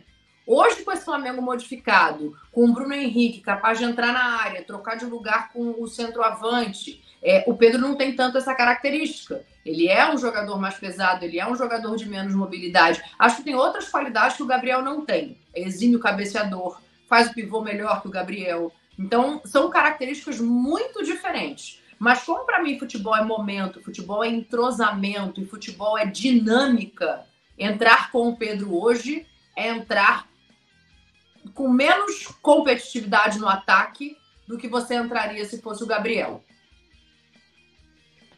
Isso aí. Nazário, concorda com a Dani? Quero ver se discorda agora. Agora avisa pra sua mãe que você vai discordar da Dani aí. Não, não dá. É, o, que a gente, o que a gente fala, o que a gente fala aqui é exatamente isso. O Gabigol, ele tem aquela questão de sair da área, de se movimentar, né? De buscar, às vezes até a gente fala, critica, Sai quando demais. ele vai até o meio, aí não, não pode. Ele vai até aí, o meio para só... jogar para o centroavante. Aí cadê o centroavante? Exatamente. Ele, né? E uma das coisas que a gente fala aqui, Dani, é o seguinte: duvido, duvido, eu daria um dedo é, se alguém falasse nos anos 90, no início dos anos 2000, para Pedro, para Pedro não, para Romário, para Renato, para. Uh, deixa eu ver quem mais. Fred, olha só, você vai sair um pouquinho da área para a gente conseguir colocar o Pedro ali fazendo o pivô, ele vai virar referência da área, você vai sair um pouquinho. Quantas vezes o Gabigol saiu da área, no bico da grande área, olha para dentro e bota a bola no segundo pau? Quantas vezes ele fez isso? Inúmeras vezes. Então, Romário falaria não, Fred falaria não, Túlio Maravilha falaria não. Uma série de jogadores é, Careca, um monte. Iam falar pro treinador o seguinte, irmão, tá de sacanagem, né, cara? Eu sou o cara referência, eu sou o cara gol, parceiro. Eu não vou fazer isso. Ele que se vire, ele que se mova, ele que caia pro outro lado, cai para cá, mas eu não vou fazer momento isso. era o Pedro o jogador convocado para a seleção brasileira, né? Então se o Gabriel não se dispusesse a fazer isso, apesar de 19, talvez quem saísse do time fosse ele. Exatamente. Então, assim, o que ele fez, para mim, foi uma demonstração gigantesca de humildade, de, humildade, de companheirismo, de coletividade, jogar pro time. O Gabigol, ele não pode. Tem muita gente que tem. Porque, assim, é, tem uma, uma, uma Flá, uma Flá, Flá Nutella, que é o seguinte. Ah, e o Gabigol é, é Gabi. Como é que é? Gabi perde gol. É Gabi quase gol. Pô, o cara é o maior artilheiro da, da Libertadores. O cara, de 2019 para cá, os 11 títulos que o Flamengo conquistou passaram pelo pé dele. O cara é super competitivo. As torcidas adversárias odeiam o Gabigol. Isso é sensacional. Isso é sinal que todas odeiam, mas todas, sem exceção, gostariam, se tiver oportunidade, não, vem para cá. Porque o Gabigol, a gente vê quando o Flamengo faz gols antes. Irmão, esse cara é demais, não tem jeito. Ah, o Gabigol, o Gabigol. Então é um cara que, que, que ganha na bola, que ganha na sugestão. Ele é um cara. É, a, a cena emblemática para mim, Dani, foi o Flamengo e Vasco. É, no momento em que o Castan dá uma cabeçada no. Não lembro em quem. Mas, e ele ri, ele não fala nada, ele só dá um sorriso. E os dois vão para cima dele, ele vira de costas e faz assim. Aquilo ali, para mim, é emblemático. Foi, é, é, é, ele não falou absolutamente nada, mas ele deixa o adversário irritado. Então, ele tem uma importância gigantesca. E o Eric Faria falou uma vez uma coisa que é interessante. A torcida do Flamengo, que hoje está pensando que o Flamengo nasceu em 2019, quando o Gabigol sair do Flamengo, vão sentir muita falta, porque a gente jogou, a gente teve é, é, a colaboração de jogadores que, claro, tentaram, mas a gente passou muito mal.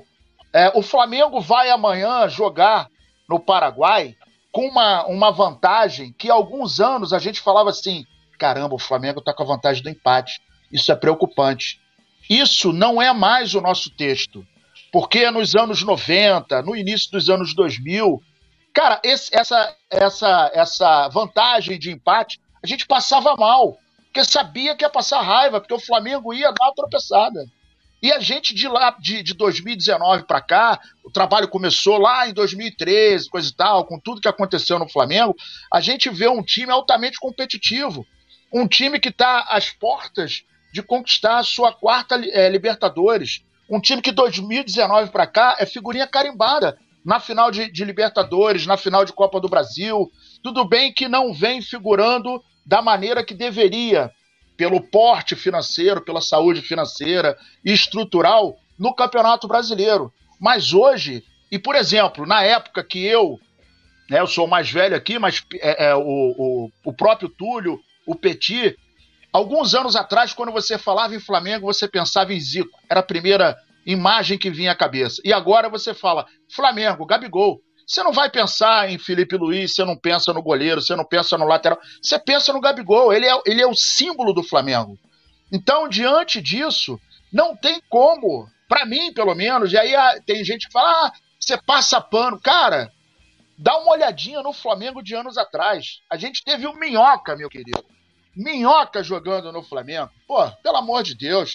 Então a gente passou muito, com todo respeito à história do Minhoca, coisa e tal. É, Pô, mas a gente vê a Dilma... de uma maneira engraçada, né? Nós tínhamos o Minhoca, Não, o Minhoca. Minhoca, minhoca é pra buraco, meu parceiro. Minhoca é pra agricultor, cara. Pô, Minhoca, Dimba, Obina, com todo respeito à história dele. Obina mas a gente é passava mal, cara. Hã? Obina é ídolo, hein? Obina é ídolo. É, Obina, Obina é ídolo. Mas olha só, a gente passava mal na arquibancada, cara. E saía com o Flamengo, a gente saía do Maracanã às vezes com muita raiva. E em 2019, eu lembro que a gente ia trabalhar, a gente comentou isso aqui com o Petit. A nossa dúvida no jogo de 2019 era de quanto o Flamengo ia ganhar, cara. A gente não sabia, não, não pensava assim, pô, será que ganha hoje? Não, será que vai ganhar de quanto hoje? Era isso aí. Então, adotou-se um padrão que é, eu acho até o seguinte: a gente, como mais velho, rubro-negro e tal, Pode até perder, porque faz parte do jogo, não tem jeito. Mas vende a derrota cara. Não joga com corpinho mole, não, dando toquinho pro lado, tentando fazer golaço, que isso não adianta. Agora, dá um carrinho, dá um carrinho na, no meio de campo, porra, pega a bola, dá, dá, faz. Por que, que o Rondinelli, Rondinelli, Deus da raça, o Rondinelli dividiu com o Nelinho uma bola de cabeça, parceiro. O, o Nelinho não chutava, ele tinha uma patada. E o cara dividiu de cabeça. E o cara virou o Deus da raça. Né? Então, outros jogadores também. Então, é isso que a torcida do Flamengo gosta, que, que bate palma, que canta. Agora, o cara que não faz isso, e assim, não estou dizendo que o Pedro é ruim, não, muito pelo contrário, o Pedro é um excelente jogador. Mas as características do Pedro acabam empurrando o, o, o Gabigol um pouco mais na frente. Né? E, e, e, e vale a pena dizer, né, a gente tem que ressaltar, que o Gabigol não foi para a seleção brasileira por causa do Titi Tite, né? Que ele tem a, a patotinha dele, coisa e tal, e bota a galera que não faz gol para ir para a seleção. É uma questão de como se joga, né? É, é que naquele Sim. modelo de jogo ele precisava de um centroavante para empurrar a bola para dentro, e aí é o Pedro. É, o, o, Gabriel tem outra característica, e a característica do Gabriel já tinha muito na seleção. Eu concordo com a história da Patotinha, não sou fã do trabalho do Tite, mas acho que tem muito de característica também. E só, só, só uma provocação ao Nazi, assim, é, tem que tomar cuidado com esse negócio aí. Ele falou assim: hoje você pensa no Flamengo, antigamente era o Zico. O Zico, Abismo, o resto Não, sim. Sim, sim, sim, sim. Não, o Zico, o Zico é outro planeta, outra história, não tem, mas assim, quando você pensa hoje, né, a molecada que não viu o Zico jogar, Flamengo, Gabigol. Eu não, eu ainda tenho a história do Zico, né? Tá, tá enraizado na gente. Mas a, a, representatividade depois, é gigantesca. Né? Ao vivo eu não me lembro tanto. Eu sou de 85. Ao vivo eu me lembro muito pouco. É, eu nasci em 84. Ah, tá vendo? Esse ano faz toda a diferença, né? Ó, eu, eu nasci em 84 e, e não, não consegui pegar o Zico jogando, mas eu tenho o Zico assim. Eu tenho duas tatuagens do Zico no corpo, né? Então, eu, eu, eu, pô, eu tenho uma paixão pelo Zico. Assim, o meu Flamengo Ó, perfeito foi sempre emulando vou, o Flamengo do Zico. Eu vou, eu vou te falar uma coisa. A cena que eu tenho mais gravada na cabeça e eu não consegue sair foi a primeira vez que eu entrei no Maracanã, cara. Era Flamengo e, e Vasco. O lateral direito do Flamengo era o Tuninho. Não, é, é aquele Tuninho você, que tinha o Black poderia falar o ano. É que você fala, ah, meu primeiro jogo foi o Flamengo. 1978. Eu já tinha, eu já estava quase aposentado nessa época, né? Já estava faltando um golinho para me aposentar. Faltavam só seis aí... anos para ele nascer nessa época. É.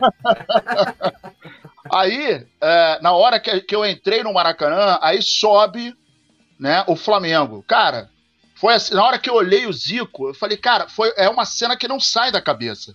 E você identificava o Zico na corrida dele, o jeito dele de correr, você identificava, pô, a dois quilômetros de distância. Então era um. O cara é. Ele é, ele é outro. É outro patamar. Ele nasceu em outro planeta, né? Não tem jeito. É. E a galera tá brincando aqui dizendo que você, na verdade, em 1884. Nazário, Nazário é o nosso. É, é, o nosso oráculo aqui do, do, do, Coluna, né? O nosso oráculo. Mas agora queremos ouvir o cara mais irreverente sobre essa questão. Que assim, a o Petit tá assim, muito comportado hoje. É, tá muito comportado Pô, tô, hoje, tô, o Petit, tô tranquilo, Tô tranquilo, Pô, tô tranquilo. Ele não bebeu. não, e, não, ó, ele não bebeu. Ele não bebeu nada. Tá puro. E, aqui, ó. Eu ia usar esse manto aqui hoje, aí ele falou, não, pô, ele deu Dani... esporro na gente. É, falou, não, hoje a Dani é vem aí, pô. É camisa da transmissão. É, pô, vocês não viram minha mensagem no grupo? Chegou dando bronca aqui, dando bronca. Não, ninguém. Falei, Petit, que tá triste. Não, ninguém ouviu minha mensagem lá pra botar tu mesmo, Petit, não. bota a ordem. É, aí eu falei, não, peraí. Falei, não, peraí, vou lá Ó, pegar a camisa da transmissão. Olha só, Olha só, né? Sempre que a Dani vem aqui. Então, todo mundo bonitão, roupa de gala, para receber a Dani, né? Não, é só eu, sinceramente. Essa, essa blusa é, aqui eu vou pra Mas aqui, ó, irmão. Eu, eu, eu ia, eu, ia fazer, pô, eu ia fazer de terno, pô. Você tá reclamando? eu, sinceramente, concordo muito com o que a Dani fala entre Pedro e Gabigol. O Gabigol tem uma característica totalmente diferente da do Pedro. E ontem eu disse aqui o seguinte, com esse esse vídeo do Davidson. Esse vídeo vai influenciar muitos torcedores que não analisam futebol e que nem jogam. Por quê? O, o, o Flamengo ele se planejou realmente para ter dois grandes jogadores na posição.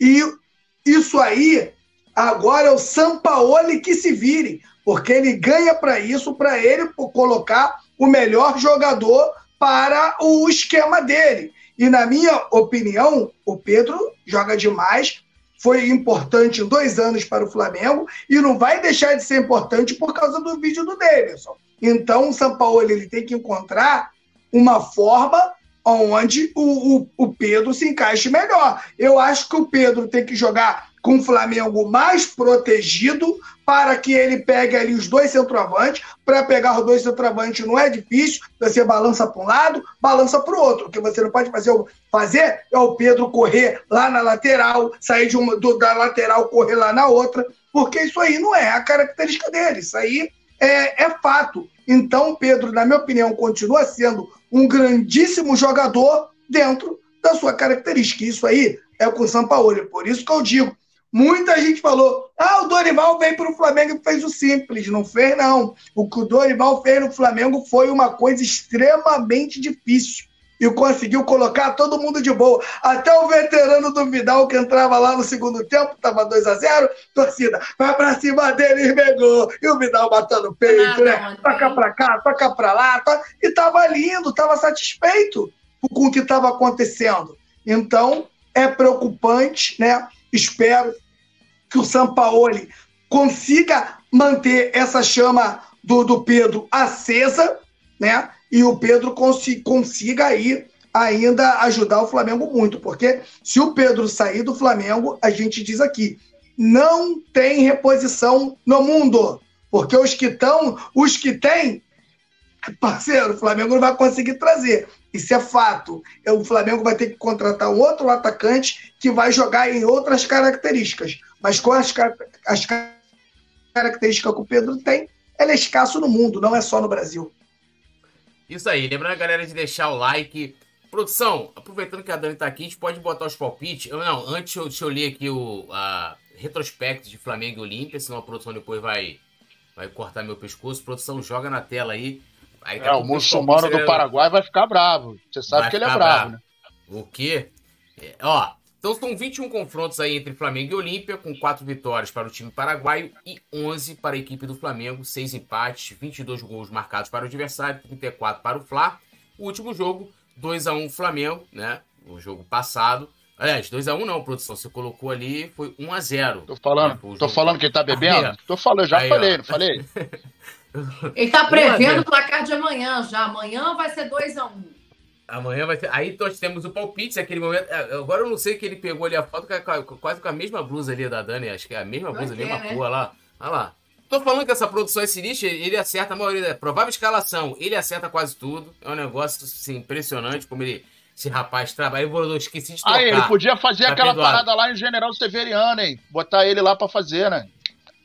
É, poderia, né? Poderia. Esse trabalho aí. É, a, a, gente está procurando, o, o Dani, para não deixar aqui que o, o Petit está preocupado, que a gente está procurando trabalhos sobrenaturais para ver se a gente consegue fazer alguma coisa ao Botafogo. E aí, e aí a gente a gente está procurando parceiros para esse trabalho aí. O, o, o Petit está muito preocupado, o Petit está muito preocupado, entendeu? É, Dani, a gente come, começa com você aí, placar de amanhã. Lembrando, a galera também pode não, pô, aqui, eu vou até ler aqui, porque aqui a Dani pode ser extrovertida e tal, mas a galera às vezes abusa. É o, é o Simon, ficou loura, não, pô. Imagina, não tem como. Tá de sacanagem, né? Quem foi que falou isso? Ah, foi o Thiago Filho. Tá mais escuro, é isso? Pô, Thiago Filho, é. pelo amor de Deus. Pô, eu vou até falar pra é. Não, eu vou até falar pra produção o seguinte: dá um print aí na tela da, da, da Dani. Amanhã, quando o cabecinha de bater bife entrar, bota a foto da Dani pra gente não ficar fazer olhando igual, pra ele. Fazer a pose igual da foto. É. é ó, ó. Dani, tem que dar a planta completa. É o, o, o, placar e o autor, ou os autores, né? A depender dos gols. O, o Nazário dá até minutagem. E geralmente ele acerta. Ah, tem isso? É, até eu é, ué. que ele é o oráculo. Não, e tá valendo um dinheirinho, tá, Dani? Tá valendo um dinheirinho, tá? Opa! Já melhorou. Deixa eu pensar aqui, placar. Eu sou a primeira? É a primeira. É. Convidada de honra. trabalho. Cara, eu, eu, quem sou eu para depois de toda essa explanação de vocês discordar da tela anterior? Porque aquilo ali não foi um erro, aquilo ali foi um presságio. É 2x1 Flamengo amanhã. Gol de quem? Que minuto? Porra, que minuto, caralho. Não pode, ah, não pode- ah, não, aqui pode falar palavrão. Não pode no ar, que esses dias eu soltei um puta que pariu que o Pascoal quase Sem querer, gente, sem querer. É carioca, vocês sabem, não é, não é Pô, palavrão. isso é vírgula. Isso é vírgula. É, então. Porra é vírgula, o resto é advérbio de intensidade, locução adverbial É, de intensidade, é complicado. Minuto. Porra, se eu botar de virada, vai todo mundo morrer do coração, né? Matar metade, meu pai tá arriscado morrer amanhã, não, não quero isso não. O Flamengo vai abrir o placar com o Gabriel no final do primeiro tempo, acréscimo do primeiro tempo, 47. Coisa linda, hein? Vai 1 a 0 pro intervalo, vai tomar um gol com 3 do segundo tempo. Vai durar pouco, querido. Vai durar só o tempo que você pegar uma água na cozinha. Você tá pensando o quê? 1 a 1 Final do jogo. 42 gol do Bruno Henrique. Olha, eu vou num, num tranquilo 2x0, porque eu não quero passar por muitas emoções. Vou guardar lá pra final no Maracanã, que eu espero que o Flamengo esteja. Um gol do Gabi, e aí o Pedro entra no segundo tempo, faz um gol também, agrada a, a, a ala, a ala né, do, do, Pedretes e Gabigolzetes. É, Pedretes e Gabi Golzete. Eu, como sou os dois fechados ali com os dois, então um gol Eu de também. cada. Pô, vai lá, Petit. Olha só, hein? 0 a 0 o primeiro tempo. E o Flamengo vai fazer 1 a 0 após os 30 minutos. É onde o... eles vão ter que sair para o jogo e o Flamengo, com velocidade, vai matar o jogo com o Gabigol tá pedindo. Aquela jogada que o Bruno Henrique sai em velocidade. Gabigol tá pedindo! Gabigol tá pedindo 1 a 0 Mengão, Gabigol. Achei pouco. Eu também. O, o, o, o Petit hoje tá econômico de tudo, mesmo É, tá o Petit tá econômico. É verdade. Tá. O Petit tá econômico. Olha só, vocês estão muito humildes, cara. Eu, eu não sou humilde, não. 3x0 Flamengo, querido. 15 Aí, do primeiro linda. Gabigol. 3 a 15 0 do eu primeiro. um jogo de ida. Eu também. Não, mas vai ser, vai ser agora. Ó, 15 do primeiro Gabigol. 27 do primeiro Gabigol. E 40 do, do segundo Bruno Henrique. 3x0, Mengão. Então, ó, fechando aí os palpites, eu dar uma lida aqui na, na galera também que tá mandando, né? As, Me xingaram. Pode ler o xingamento aí, que esse 2x1 me xingaram, tenho certeza. Não, a galera só falou aqui, Não, vou até ler não. aqui, falaram, que- falaram que você gosta de emoção. A galera não, não achou ruim, não. É, ó, a produção aqui, o Leandro Martins colocou que vai ser 3x1, 2 do Bruno Henrique e 1 do Gabigol. É, Alisson Silva, 2x0, gols de Bruno Henrique e Gabigol. O Rafa também tá, tá empolgado. 4x0, gols do Gabigol, Arrascaeta, BH e Pedro. E, e ele passou a minutagem com o primeiro gol aos dois do primeiro tempo, a alegria da nação. O rapaz tá, tá de bem com a vida demais, muita, muita confiança. É, o Rádio Flash Web aqui botou que vai ser 2x1, um gol do Arrasca e outro do Gabi. A querida Ruth Marques Vieira falou que vai ser 3x0 é, para o Flamengo. E ela falou, eu, eu só quero que o Flamengo ganhe. Então, ela botou, um- acho que foi aquele 3x0, você, ah, 3x0, mas o importante é vencer. O João Rodrigues, 2 a 0 e ele disse que os gols vão sair no segundo tempo com Pedro e Arrascaeta. Foi o Zaraba Oliveira que falou que você gosta de emoção, Dani. O Flatonho, 81, falou que vai ser 4 a 1 para o Flamengo, com dois gols do Gabi, um do Bruno Henrique e um do Pedro. Né? Deixa eu atualizar aqui. O Matheus Cotrim, membro do Clube do Coluna, 2 a 0 Gabi e Bruno Henrique. É... E a galera aqui, peraí. George Costa, 1x0, gol do Bruno Henrique. Nicolas Bryan, 1x0, Olímpia, gol. Pô, aí não, esse aí é antes, pô. Tá de sacanagem, pô. Mas eu vou ler, vou ler. Eu, eu- aqui, Ah, aqui é democracia, seguinte, né? democracia. Lê aí, rapaz. Democracia. Aqui, é, eu falo aqui que aqui o, o espaço né, de comentários do Coluna é a terapia para os nossos queridos antes que vêm aqui. A gente, inclusive, tem alguns que são muito amigos nossos aqui, tricolores, botafoguenses e tal. O Nicolas Bryan falou que vai ser 1x0 gol contra o Davi Luiz. Aí é pro Davi Luiz não pisar mais no Brasil, né? Nem volta. Acontecer isso aí, né? Aí fica Não, mas tudo complicado bem, que aí o Flamengo passa no pênalti. Passa no pênalti, isso aí, passa no pênalti. O André Rezende falou que amanhã vai ser 2x1, com gols do Arrasca e do Gabi. O Zaraba Oliveira, 2x1. Não, pô, que isso? Com o Gerson como titular. Pô, Zaraba, você é Flamengo, tá botando que vai ser 2x1 pro Olímpia. Pênalti também. Data também. Zaraba. Data vênia, Zaraba. Eu vou fechar aqui com o Gabriel Teixeira, que falou que vai ser 5x0. E o nosso Alexandre Cardoso também, que falou que vai ser 2x0 Flamengo em cima do Olímpia. Aí, João tem uma Paulo, sugestão aqui, poeta. Já viu a sugestão aqui? qual é a sugestão? Botar a Dani na novela, Além das Ondas? É, Sobre as tem que ondas? Tem que explicar pra Dani. Aqui, Dani, Tem que explicar temos uma- pra ela, é. Que novela nós- é? Então, nós temos uma novela que, que criada pelo, pelo Ma- Manuel Carlos, mas diferente do Manuel Carlos da Globo, esse é o Manuel Carlos com o Manuel Carlos. Ah, E aí, todos nós somos personagens da novela, então cada. Aí tem um episódio, tem roteirizado, tem música, tem, tem tudo. Mas essa, é- essa é a única novela do mundo, é, é a única peça né, da dramaturgia que os atores eles não querem participar, entendeu? Aí, ah, pô, mas não bota eu não, não bota eu não. Aí tem o personagem do Petit, que canta paródia, o Nazário ele sempre vive perdido. Eu não, eu quero, novela. pode botar, eu quero ser vilã. Então, ó, no, no, na pro- então, ó, boazinha não é comigo, não. No próximo episódio, Manuel Carlos está ouvindo a gente, ele sempre acompanha o Coluna.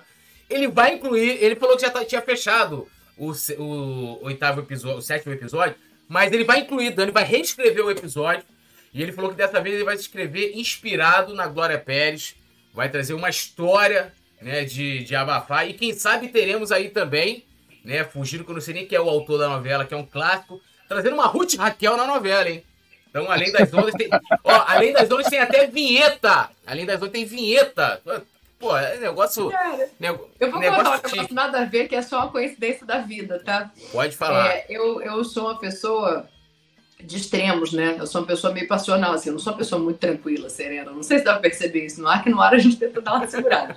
Mas eu não sou uma pessoa muito serena. E hoje eu tava na maquiagem na TV e eu cheguei zen, assim, calma, no- tranquila. Aí meu maquiador, o branco, beijo pro branquinho, falou assim: Nossa, a Dani é a Ruth e a Raquel numa só, né? Aí, ó. A Isso coincidência. é um sinal, hein? E Isso é um vocês sinal, agora hein? falaram do mesma novela. Aí, ó. É isso. Isso é um sinal, né? E o Rafael Benite falou: Dani é a nossa Odete Reutemann. Essa novela da Odete Reutemann aí, meu irmão, parou o Brasil, né? Inclusive, pô, sensacional. Era o que? Era. era... Não, Era- o próximo vídeo é depois, né? É depois, era. Qual era a novela? Nazário, você com o nosso horário. Nazário, qual é? Pô, cara, eu lembro, Rainha- eu lembro não, da era novela. Agora, o, Não, como é que é? o era nome. quem matou a Beth Reutemann, não era? É, É, pô, isso vou- parou o pegar Brasil. Parou o pegar Brasil, aqui, cara. Dá um Google aí. Vale, Vale tudo. Aí. Vale tudo, Ah vale tudo, vale tudo. Vale, Vale tudo eu não vi, não. Mas a próxima vítima eu lembro que parou o Brasil também. Próxima vítima parou. Dani, pô, uma honra gigantesca. Sabemos que você está acompanhando, né? é, outros jogos também. E, pô, ter sua participação aqui. Olha como é que foi meu dia hoje. Hoje eu, eu tive de o olho aqui do privilégio. Tá 0x0 ainda aquele 0 a jogo. 0 Aquele jogo que podia eliminar os dois, tá 0x0. É, eu, pessoal, torce pra quem? Eu falo, cara, eu torço, não sei pra quem, porque não tem, É, tem, tem torcida, né? Difícil. É, hoje eu tive o privilégio de estar com o Didico, o Impera, né? Hoje, porra, aí hoje depois com a Dani, né? Então, assim, isso só lembra só coisa boa. A Dani que, inclusive, né, a galera aí nostálgica aqui do Coluna, que abrilhantou a apresentação né, do debate de 2018 lá do, do, do Coluna do Fla, É verdade, né? é verdade. né? E, e foi sensacional, um momento marcante pra gente, pra caramba. Então, pô, quando você teve aqui no outro programa que eu não estava, eu não sei se falar assim, ah, o Túlio, o Túlio não vai estar no programa. Pô, eu- Vamos levar a vamos- Dani hoje. Vamos levar a Dani. Pô, brincadeira. só- Aí hoje, pô, não, hoje a Dani veio, já sei que é Não, mas você produção. tem meu telefone, né? Você me manda mensagem que eu venho. Aí, ó, pô, vou chamar agora todo dia. Não, Mas quando tiver. Não, ó, mas a primeira coisa que eu vou te mandar vai ser o próximo capítulo de Além das Ondas. O capítulo que, da vamos- novela. da novela, que vamos pedir pra caprichar. Eu tô Mas como é que é novela. isso? Eu tenho que fazer, eu tenho que decorar alguma fala? Você não, Não, precisa decorar, não. decorar nada. Tudo, tudo com o Manuel Fica Carlos. tranquila. Fica tranquila, entendeu? Então, assim, Você Só vai receber a história. Você vai receber a história já pronta pra você. É, já vai receber editado. Pô, olha só, a foto. Deu. O Gabigol, Gabigol com o meu livro. Com o Gabigol, ó, o Adriano com o meu livro. Pô, aquela ali é a querida Renata Batalha, que é assessora do, do nosso querido Didico. Sim. E hoje foi um dia assim. é, é, eu até brinquei com ele falei assim. Eu falei, porra, quando eu fui conhecer o Zico, né, pessoalmente, você não tem noção, né? Foi um negócio assim, hoje com o Adriano foi algo parecido, assim, uma coisa que eu nunca tinha visto o Adriano, né, ali, tipo, respirando o mesmo ar que eu. Eu jogo Adriano no Maracanã, né? Dani, uma honra, quero que você pô, deixe aí um boa noite, sabe tudo, você é referência pra gente aqui, só elogios. Não teve nenhuma crítica, por incrível que pareça, né? É impressionante aqui. É, é, você trouxe aqui visões diferentes muitas vezes que a gente debate, mesmo assim ninguém, ninguém criticou. Inclusive falaram assim: ah, como é que é? Fizeram um trocadilho com o negócio lá, você não mais está. Ah, você não passa frio porque está coberta de razão. Então, a galera, quase com uma unanimidade aí, aqui no Coluna do Flá. Muito obrigado pela sua participação, Dani. Não, imagina, eu que agradeço, fico super feliz de vir aqui. Me sigam, Dani Boaventura, Daniela Boaventura, alguma coisa assim nas redes sociais. Tem um pessoal lá que acha que eu sou Flamengo, vocês acreditam? Na rede social fica falando que eu tinha que ter, não podia fazer, falar essas coisas. Eu não tenho culpa. O meu marido é Flamengo, o meu cachorro é que tem o Gabigol de pelúcia porque ele escolheu ser Flamengo. Eu não tenho nada com isso, gente. Cada um escolhe o que quer da vida, entendeu?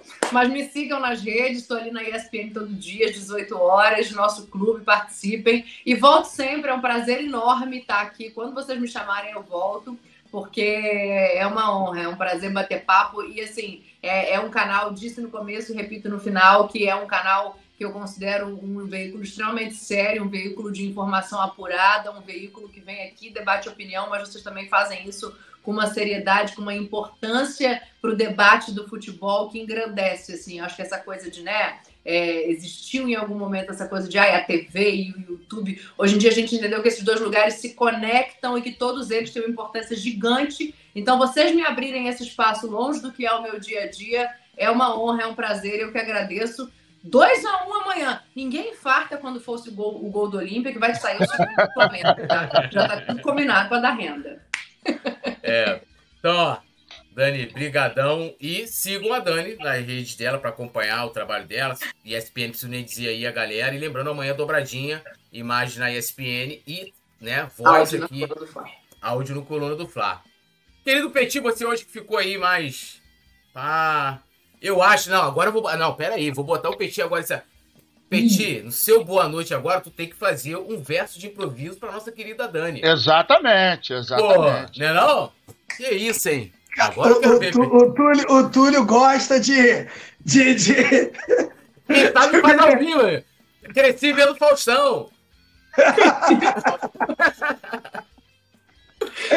A parada tá maneira e ela é uma belezura. Estou no Coluna do Fla com a Dani Boaventura. Então se liga na parada que eu vou falar pra tu. Amanhã é Mengão classificado com o jogo que vai ser 2x1. Um. Ah, é! Pô, sensacional. Pra cima deles! Pô, agora para fechar os trabalhos, a vinheta e a mensagem do nosso oráculo, mestre, monge, como diz o nosso querido Alisson Silva Nazário. Vai lá, professor. Agora com vocês, a voz da sabedoria, Mestre Nazário. Muito obrigado a você, rubro-negra, rubro-negro, que está nesse momento acompanhando a coluna do Fla. Acabamos de terminar aqui uma entrevista com o Zico de Saia, querida Dani Boaventura. Pra gente, uma grande honra. Você que tem o planeta Saturno no seu na sua linha direcional em touro, amanhã vai dar Mengão. Tamo junto e misturado. Flamengo até morrer. Maravilhoso, Eu vou guardar do zico de saia, porque, olha... É Pô, não, não, você. Não, mas não você é o Zico de saia. Ó, da, da, rapaziada da reportagem, coisa e tal, você é o Zico de saia. Sem sacanagem. Não é, não é média, não. Você é nota 10. Você é camisa 10. Ih, caramba! Você é camisa 10. A energia foi tão grande. Comparar que... com o Zico, aí, é, é, é a energia. O oráculo, ele, ele. Como é que se fala? Ele absorve. Ah, isso é um aviso. É um aviso. Irradia. É um irradia muita energia, né? Tô mandando Pô, aquele é salve final aqui pra galera. Agradecendo também a produção do nosso querido Leandro Martins, Thiago Lima, Vicente Flá, Rafael Benite, Jorge Costa, João Paulo, Rafa, Luiz Fernando Jesus, Thiago Lima, Zaraba Oliveira, André Rezende, Rádio Flash Web, inclusive Rádio Flash Web, o rei das nossas vinhetas aqui, Luiz Fernando Jesus, Bruno Paz e todo mundo. E amanhã estamos aqui a partir das 19 horas. Tudo nosso, nada deles. E que dê amanhã tudo certo pro Mengão. Eu quero é vencer. Eu quero ver gol. Não precisa ser de placa, como diz o, o Rapa. Vambora. Alô, nação do Mengão! O Coluna do Fla está concorrendo ao prêmio IBEST na categoria Esportes. Vamos votar e votar muito para mostrar a força da nação rubro-negra e ajudar o Coluna do Fla a ganhar esse prêmio importante. Vamos votar! O link tá na descrição do vídeo e fixado nos comentários.